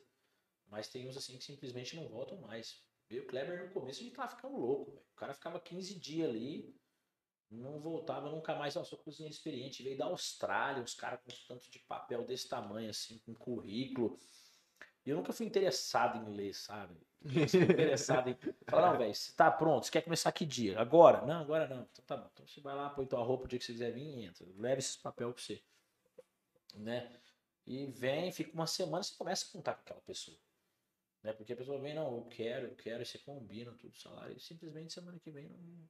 Tá, hoje, o pessoal fala que tá num desemprego, né? O negócio. E Acho que é falta de vontade de trabalhar. Eu também acho. é, Tem mas trabalho, cara. Você Tem trabalho, atrás. tem trabalho. ali, ó, pra gente, no, no restaurante em estrela, sabe? A gente sempre tá precisando. Pra tentar, porque cada vez eu tô saindo mais fora do negócio, né? Que eu quero deixar, quero virar um McDonald's, na verdade. Esse a gente sempre tem que ter um ponto de referência. Meu ponto de referência é McDonald's. Aquela engenhosidade dele, sabe? O padrão e tal. E não. Não tô falando da comida deles, eu tô falando do sistema deles, sabe? Ah, de sim. conseguir entregar aquilo, aquele fluxo, tá? De 10 ter um- minutos, tô pronto. 10 minutos, pronto. Entrega ali, você senta lá sempre, você vai comer. Você mordeu, Mesma mesma coisa. temperatura, mesmo sabor, mesma embalagem. Todos os funcionários fazem tudo. O que limpa faz o caixa, o que faz o caixa faz o hambúrguer. Eles têm um ciclo, um treinamento muito espetacular. É uma no franquia, né? Netflix, né? Tem É. na Netflix o, o- a série McDonald's é incrível. Do jeito que ele ensinou, tal, como começou. Então eu tenho um ponto de referência como McDonald's, porque você tinha até falado que a pessoa quer uma coisa prática, né? rápida. Então não é só colocar tudo num prato e tal. Você tem que ter sabor, você tem que ter Qualidade. e rapidez. E tem que ser bonito. E tem que ser bonito, Eu- tem que ser. Come com o olho primeiro, né? É, Você primeiro você vê o prato. Você olha e fala, pô, É interessante. Então é, é isso assim que eu quero. Assim. Sair do negócio, eu tentar ver o negócio de fora lá em estrela. Falar, peraí, quero ir pra Fernandópolis agora no que vem. Quero montar um que funcione em Fernandópolis e assim por diante. Aqui eu vou. Hum, É, é, eu quero que todo mundo experimente. O salgado da minha mãe é maravilhoso. A receita dela, sabe? Tempero baiano, sabe? Você come salgado e fala, puta que é pariu. salgado, salgado. Salgado, salgado. Semana que vem, House. House Podcast, lá no Guebar. Lá no Guebar, por conta da casa. Fechou. Agora a gente vai. Aí, gordura é salgado, hein? Não vem. Salgado, gordura come, não é possível. Bolinha de carne com queijo, toma. Nossa, bolinha de carne com queijo é carro-chefe. Não, chefe. É, Carro-chefe. é o mais mais. É o mais mais. Minha, minha mãe fazia coisa pra vender na rua também. Dava certo? Dava super certo. Só que ela tem uns problemas com o INSS, é foda. Mas É. minha mãe, o carro-chefe dela era torta. Torta? Torta frango. de frango, de carne moída e de salsicha. Eu Que sou fã de torta. Qualquer Eu tipo também. de torta. Eu E minha mãe é É tipo. massa, né? Tem um pé na farinha. Pé na farinha, pô. Italiano.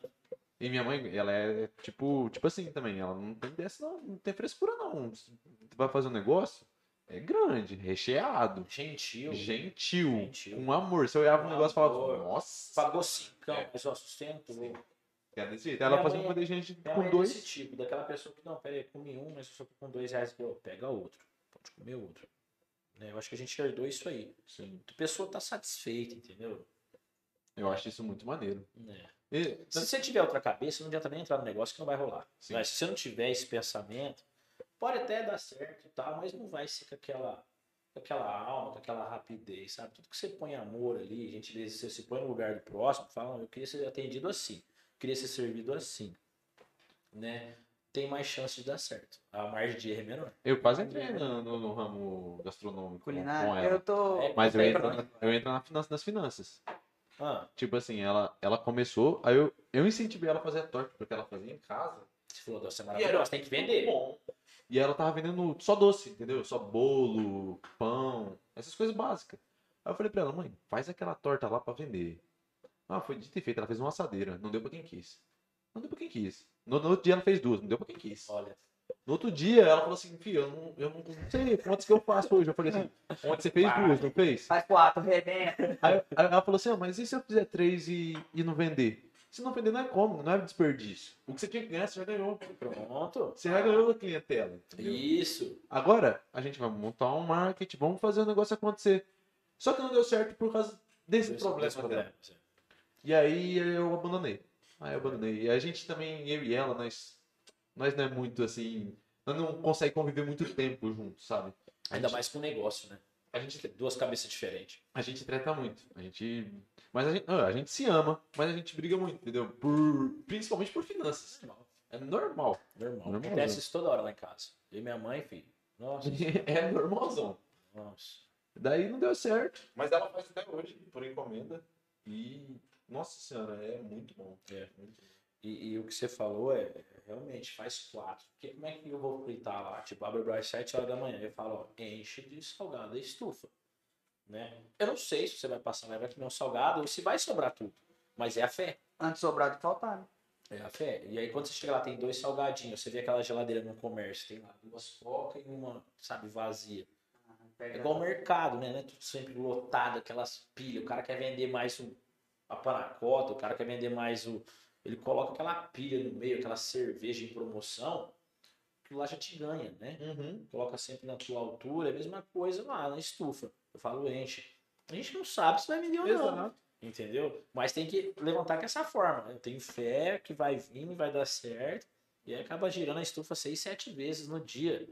Tá né? O sábado nosso lá, o sábado nosso faz fila, graças a Deus. Assim. Nossa, O pessoal abraçou essa ideia de, de fazer um lugarzinho com suco agradável, mais familiar, assim. Então, hoje eu tô tendo clientes lá que falo, onde que tava esse público, velho? Mas não é onde tava, eles sempre que estiveram tinha ali. de gente.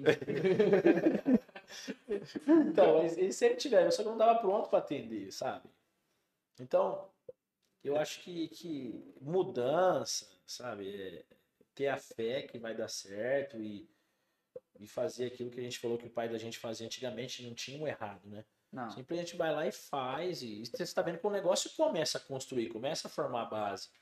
Né? E eu acho que eu, eu, eu, eu, eu, pensando assim hoje, um do, do, do meu, meu melhor problema que eu tenho comigo mesmo é de ter demorado tanto para ter assumido o negócio da família, assim. De ter, já era para estar servindo comida, meu pai ter ficado livre um pouco mais cedo, minha mãe também, sabe? Mas eu acho que tudo No seu tempo, reflete, né?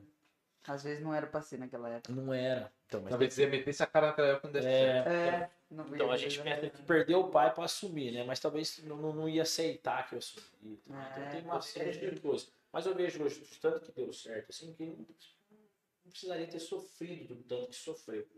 Justo. Porque quando a gente tem ali a cerveja, o álcool, né, o cigarro, começou a trabalhar para a Ambev, a gente começou a trabalhar para a Souza Cruz, que é da Marlboro, começou a trabalhar para a Vivo, que é maquininha de recarga, começou a trabalhar para Kibon, que é de sorvete. Negócio nada a ver com Nada a ver. E meu pai falava, não, tem que ter, filho, porque o cara compra um cigarro, ele pega uma latinha de cerveja, põe em crédito e pega um sorvete. E come um salgado. que? Aí, é, aí sabe quantos que te deu ali, nesse processo todo? Ele te deu menos 10. Porque você compra um cigarro, hoje o cigarro você ganha 60 centavos, 50 centavos. E a estrela do F por ser pequena, tem aquele cara que fala, ó, daqui a pouco eu te trago um real, tá? O cigarro é 10, eu tenho 9 aqui. Vou lá pegar no e te- já pego. Nunca volta. né? E tem freezer daqui bom. O, o- o aluguel do freezer de energia é 80 reais por mês. E a porcentagem é 15%. O que, que você ganha? Fora o que você chupa. Minha mãe pegava uns 3, eu pegava uns 2 no mês. Dava um prejuízo de 200 pila. Maquininha de celular, de crédito. Pode continuar que eu vou no banheiro. Maquininha de crédito é pior ainda. Né? Eles colocam lá a maquininha de aluguel por 30 reais, entendeu? E você tem 1% daquela venda, acho que dava no mês 20. Você tinha que pagar 10 ainda pra eles, porque tá aquela Você só, lá. só tomar na, na tarraqueta. Ainda quando você não erra um número, você tem que pagar pro cliente, que aconteça Isso é triste. sempre. Né? Então eu vi que ele tá, coitado, trabalhou muito assim, é, tentando colocar muita coisa, sabe? Esquecendo do nosso carro-chefe, que era o salgado. De aumentar a qualidade daquilo ali, né? E tirar essas coisas. Eu tirei tudo isso daí. Não tem mais nada. Não tem uma gota de álcool, não tem um cigarro, não tem nada. É só salgado. É, o, o forte é o salgado. E é o que, querendo ou não, tem uma margem. né? Até a bebe, até cerveja. Você colocava, pagava 5 reais na cerveja, tinha que vender a 6. Tabelado. Eu Tabelado. falava, cara, você vai lá, o cara dá uma descarga no teu banheiro, você lava o copo. Né? Você gela ela. Algumas choca, algumas congela. Ou aí o cara bebe 10 fala que tem que ganhar uma de cortesia, porque ele bebeu 10. Você Cortesia é teu É, lucro. Você esquece de marcar uma. Acontece muita coisa. Entendeu? Então, não dá lucro. Né? Não dá lucro. Então, a primeira coisa que eu me veio, eu falei assim, ó, já que vou começar diferente, então eu já vou tirar tudo que eu acho que errado. Muita gente chegou lá e falou assim, ah, você vai quebrar, teu pai tá revirando no túmulo, você tá arrebentando o bar. Eu vou arrebentar, eu vou arrebentar do meu jeito. Eu vou fazer da da minha forma. Se eu quebrar, vai quebrar. mas acreditando na qualidade. Você fazer com amor, atender diferente. Você fazer um salgado quentinho, sabe? Com respeito. Lá, ó, chegou, pega o pedido, servir um suco. As- no bar mesmo, chegava, colocava. O cliente chegava lá, três pessoas, você ia colocar a coca no copo pro cliente. O cliente falava, não, não, pelo amor de Deus, não precisa fazer isso não. Se sentia mal. É só pra você ver como é que era. Se sentia mal porque você tá servindo no copo. Eu falei, não, é pra servir no copo certinho, como se fosse restaurante. Então hoje o tratamento lá, a gente não serve comida, né? Prato. Mas o, o tratamento é o mesmo. Você, você, Tira o pedido, serve. você serve a, a coca na, na garrafa direto ou você usa jarrinha?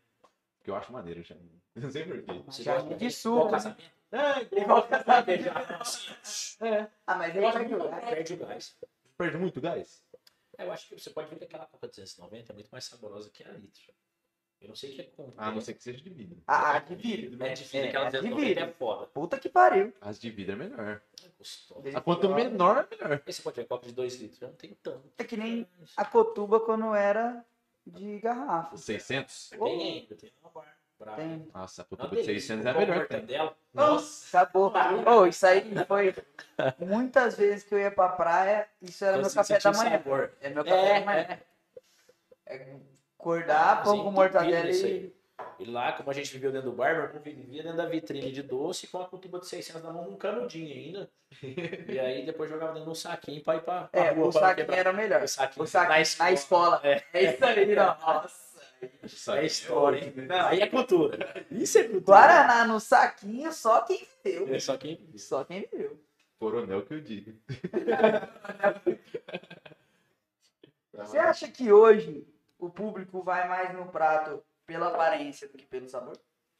Eu acho que alguém- alguns, alguns pedem risoto sem gostar de risoto por status, por postar? Pede um drink porque ele vem enfeitado com, ah, perdeu um, vem enfeitado com uma espuma, eu quero aquele. Você pode perceber, tem uma tática nossa que a gente faz que é, você pega um drink, enfeita ele, coloca abacaxi, faz tipo tal, espuma. e aí o cliente passa, o garçom, ele sabe que a mesa é lá no fundo. Ele passa no restaurante. Mas eu oriento ele, ó, faz, fica que você tá procurando a mesa. Sum, sum, ele vem passando, acho que é, acho que é. Olha que sacada, hein? A gente sempre fala, nota, perdidão. Aí, É, E nós aí Mas, você mano. perceber, a mulher fala, quero um daquele. Aí o cara vem garçom. Sabe aquele drink lá qualquer? Não, tem que estar é novo, bem de 10. É. É a mesma coisa daquela costelinha que você manda a faca quando tá lançando um prato, a gente fica meio perdido. É aqui? Ah, não, não é aqui não, desculpa. O que que é aquele lá? Já Uhum. pede hora. Né? Então, sim, mais pela aparência. Alguns pela foto, né? Ó, quero esse aqui que ele postou. A pessoa nem sabe o gosto. Ou talvez comeu, não tá meio assim, mas eu não vou querer comer de novo. Né? Por Não, do- a imagem hoje manda muito.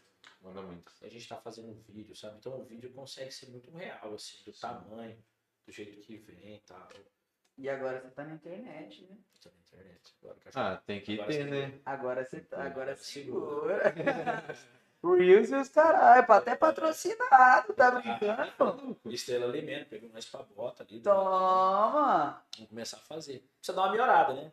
Na fala. Fala com a gente, produtorinha. Ah, fala bem, pô. Vamos fazer, fazer. Fala bem. Mas tem que ser espontâneo.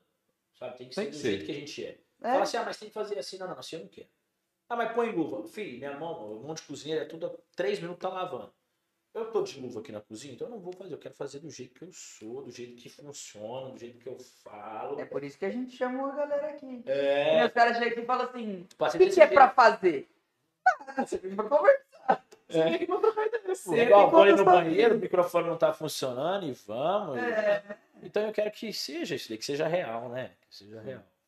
Tem que, tem que. E eu acho que é pra gente, assim, pra mim, tem que, tem que ser dessa forma, tem que ser real, não tem que ser enfeitado. Ainda mais cozinha. Eu acho que. Ah, Quanto mais real. Nossa, Ele ele passando manteiga na carne assim, ó. Coisa mais linda. nas fraldinhas bravas. Não, Na cozinha tem que fazer imagem muito louca, tipo, fogo. Isso que ele tava falando. Fogo. Tá? Contrata nós, chefe. É. Contrata Não, nós. assim, assim. Kleber, Kleber Nogueira. Sei que você tá vendo, hein? Né? Me pat- Além de patrocinar, contrata a gente pra fazer um videozinho pra vocês lá. Gordura. Gordura é o brabo. Gordura é o rei do orçamento. É. É? Manda É mensagem, a o- gente cota. Dependendo, dependendo da oferta do patrocínio, vai de graça. Depende da disposição da gordura. Dependendo da disposição da gordura também, sai mais rápido. Ah, não, o gordura ali tá, já tá. Deu horário. Você, você não ia nem ver, você já duas horas e dez já. Você tá brincando? Mentira. Ô, a hora que eu cheguei aqui, eu falei, ele falou, ah, não, ontem nós ficamos quatro horas conversando. Eu falei, o quê? Minha mulher tava esperando lá embaixo, moço. Não, não, não. Eu tô brincando. Mandei pro shopping, ficou caro, viu? Vai lá no shopping e tal, Tá tá nada lá, filha. Mandou a filha andar Pô, no. mas realmente, velho, no carrinho. Passa muito rápido. É legal, né? Na cozinha não passa assim, não. Você olha um negócio de 9 horas, o trem pegando fogo, uma descendo. Ah, o senhor é- parece que é 8h50. Parece que volta 10 minutos. Vira esse relógio, pelo amor de Deus. Mas às vezes ele voltar é bom, né? A gente tava conversando isso sobre esse final de semana, cara. Porque é doloroso, sabe? Cara, se você fazer uma cozinha, lavar a louça, você faz cerca, você faz qualquer coisa na tua vida. Porque é bravo. E a gente tava olhando no relógio, ah, mas que, mas que não passa, não passa. É que é muito pedido. E é muito repetitivo. Outro filé, outro filé, outro filé. Então você fica quatro horas ali. Toma. Né? Agora que a gente conversando, um negócio legal, saudável, duas horas passa rapidinho. A gente Dá já- duas, Não, três. Ontem foi quatro, a gente nem viu. Rapaz, nós teve que falar assim, ô, vamos parar, porque já, Já já foi, deu, então senão- parar 10 minutos pra comprar um negócio ali embaixo. É doido. Quatro horas, é. Tá, mas já teve vários que foram muito tempo, né? Não, nós teve O um episódio com você e com o Chipa foi, foi bastante. Com você, com você e o Chipa, no Já caso. teve uns Você e o Edu. Uns episódios de 3 horas e meia e já Foi, 4 teve uns horas. episódios de muita conversa. Muito gostoso, muito gostoso. Ah, eu particularmente gosto de conversar. É a única coisa que eu sei fazer. Falar com os outros. Or Orlando é bom nisso. a única coisa que eu sei Ele fazer incentiva a prosa, incentiva a prosa. Vai falando, Tô com gasolina, com gasolina. é que já precário, senão é só amanhã cedo. Eu Ligava pra ela e falava, ó, se você quiser voltar, pode ir. O moleque tem um sofá aqui no estúdio, eu vou ficar por aqui. Mas é isso. Muito, ó, muito obrigado. Muito obrigado pela presença. cedido esse tempo pra gente. Que isso.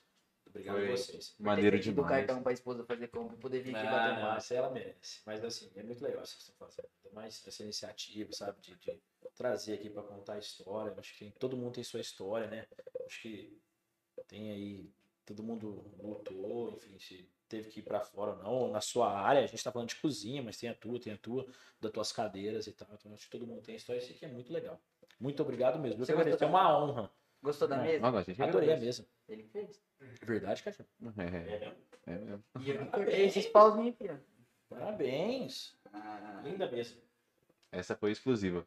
É, só essa. Só Será tem essa, quer? Ninguém Única, vai fazer. única unidade. Vai ser. vai Quando a gente explodir, a gente vai vender por um milhão. ser.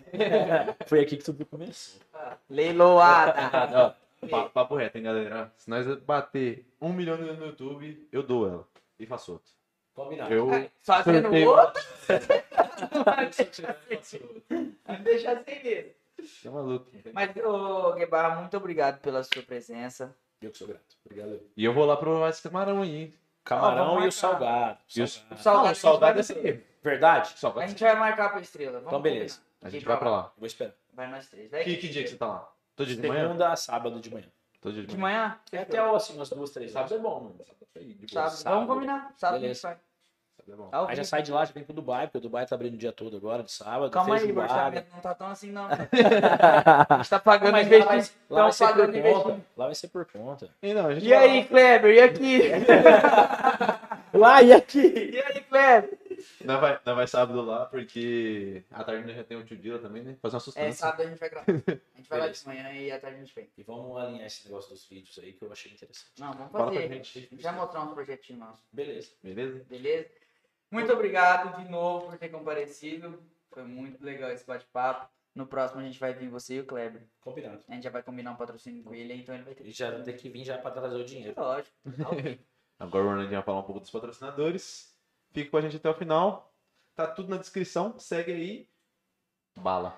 Ó, ei, você quer fazer uma aposta de qualidade, com segurança, em qualquer esporte que você gosta de assistir? Entra lá no Bet Certo, melhor site de aposta do Brasil. Vai lá, lá, ó, você vai ser bem atendido. Os cambistas são super gente boa. Se você é novo nisso, não, é- não tem um cambista, não sabe como fazer, manda um Instagram por House Cash. A gente vai, a gente vai fazer a good pra vocês. Atendei muito bem vocês, né? É, a gente manda bem nessas coisas. A gente tá também com a Ideal Seguros, então você que precisa de seguro pro seu carro, pra sua casa, os melhores preços e planos é na Ideal Seguros. muito. Tá com medo de perder a vida. Pelo amor de Deus, a vida ô, tá vai curta ultimamente, cuidar, hein? Vai, entra num buraco, me rebenta o para-choque, pô, sem seguro se ferrou. Pra ajudar a gente, a Plis Telecom, a internet que conecta você com o mundo e conectou a gente, com todos vocês. você precisa de uma internet de qualidade, entre em contato com a Plis Telecom, patrocinador oficial do House Podcast. Cheio das melhores promoções. lá. Melhores promoções. Ó, você pode mandar pra estrela também. Vou fazer. Picolino. Ó, até duas horas da manhã, você tá com seus amigos, sexta-feira, pau comendo, porra, acabou o goró? Calma, não se preocupa não, liga lá no Pixar Fest, até as duas da manhã eles estão entregando, hein? Os caras é brabo. Esquece. Fala aí, Chico, é teu primo? esse- Curtiu? Não, foi maravilhoso. Eu tô estudando merchandising. Resolveu o problema.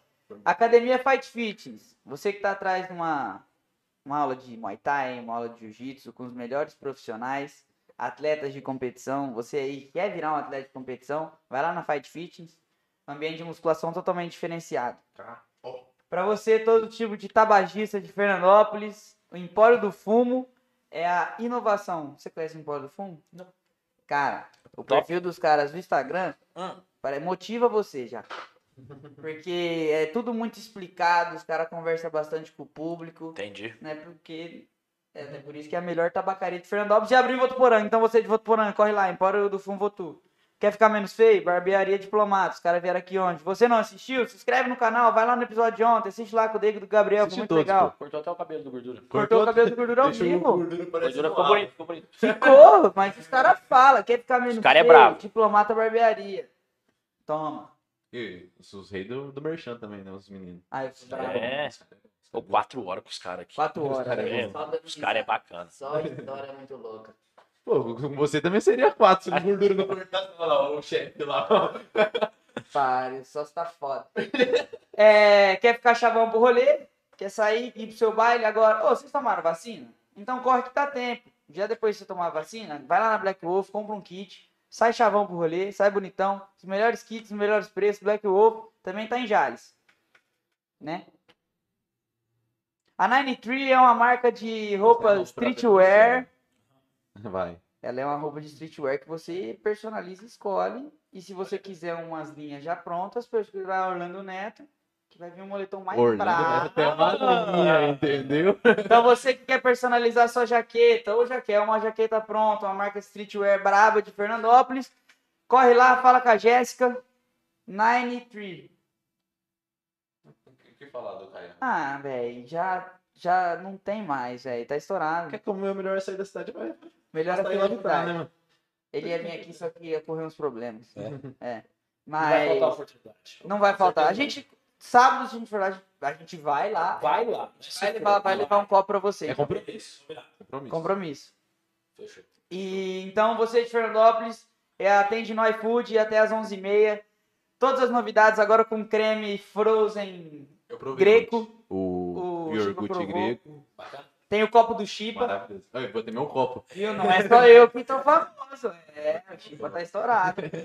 Então, você que tá procurando um açaí pra comer na madrugada, vai lá, dá um alô nos caras até madrugada é 11h30. forte. na madrugada não, de noite, né? Pelo amor de Deus, na madrugada ele tá aqui. Então, ó, corre lá. Cremes novos. Ô, o cardápio do cara é excelente. Valeu? Açaí Lavitar. Queria agradecer todos os nossos patrocinadores. Muito Nossos obrigado. Chipa House, por mais um episódio. Valeu, Lechef, por ter comparecido aqui Tamo no nosso junto. Chipa, brigadão pelo convite. E você quer comer, ter um jantar de qualidade, um almoço de final de semana, um ambiente totalmente profissional, atendimento de ótima qualidade e o melhor chefe da Inglaterra pro Brasil? Ah. Pô, é mar pra Sim, velho. é mar pra cara. Ó, se alguém for lá e reclamar pra mim, fala, Não, pô, não, não. Tem que representar. Pode deixar. representar, falei de tudo. Eu confio. Vai lá no Dubai, vai lá no Dubai, tem promoção. Ah, faz merchan tu. R$ 39,90 de quarta e quinta, entrada, prato e sobremesa. De sexta, sábado e domingo, R$ 54,90. Com porções para 4, 3 pessoas, drinks e chopp 5,49. Showzinho ao vivo de vez em quando. Showzinho ao vivo, obrigado. Tem showzinho É aqui, aquela que é a minha, né? gente? Que eu tô É, isso essa daqui. Não, é costume. Ontem o cara tava sentado. É, ele então. tava- Tá, ó. Tava na do meio. Ele, ele pegou o seu filho. Pegou o time. E deliver também, sábado agora o dia todo. Tá no A partir iFood? das 11h30, não. Nós vamos... Providenciei, eu, Nossa, iFood, é bom. boa, Tá é, rodando bem na cidade. De, de sábado a gente tá abrindo 11h30 da manhã com um pagodinho, caipirinha em dobro, feijoada. Opa! Esse sábado vai ter virada paulista. Banana, feijão, tropeiro, bisteca, arroz à vontade, R$ 39,90. Kleber, vamos marcar essa reunião pra essa semana? Já usou que sábado eu quero café da manhã lá no Guebarra e o almoço no Dubai, pelo amor de Deus, Kleber. Vamos conversar essa semana. Obrigadão, galera. Muito obrigado, gente. Todo mundo que assistiu, muito obrigado. Se inscreve no canal, segue lá no Facebook e na Twitch, hein? Dá like no vídeo, compartilha Ativa pra geral, sininho. ativa o sininho, toma, toma, chama, chama, neira, neira. Vambora. Valeu, Valeu, todo valeu, mundo. valeu. Boa noite. Rapaz, se é duas horas, não.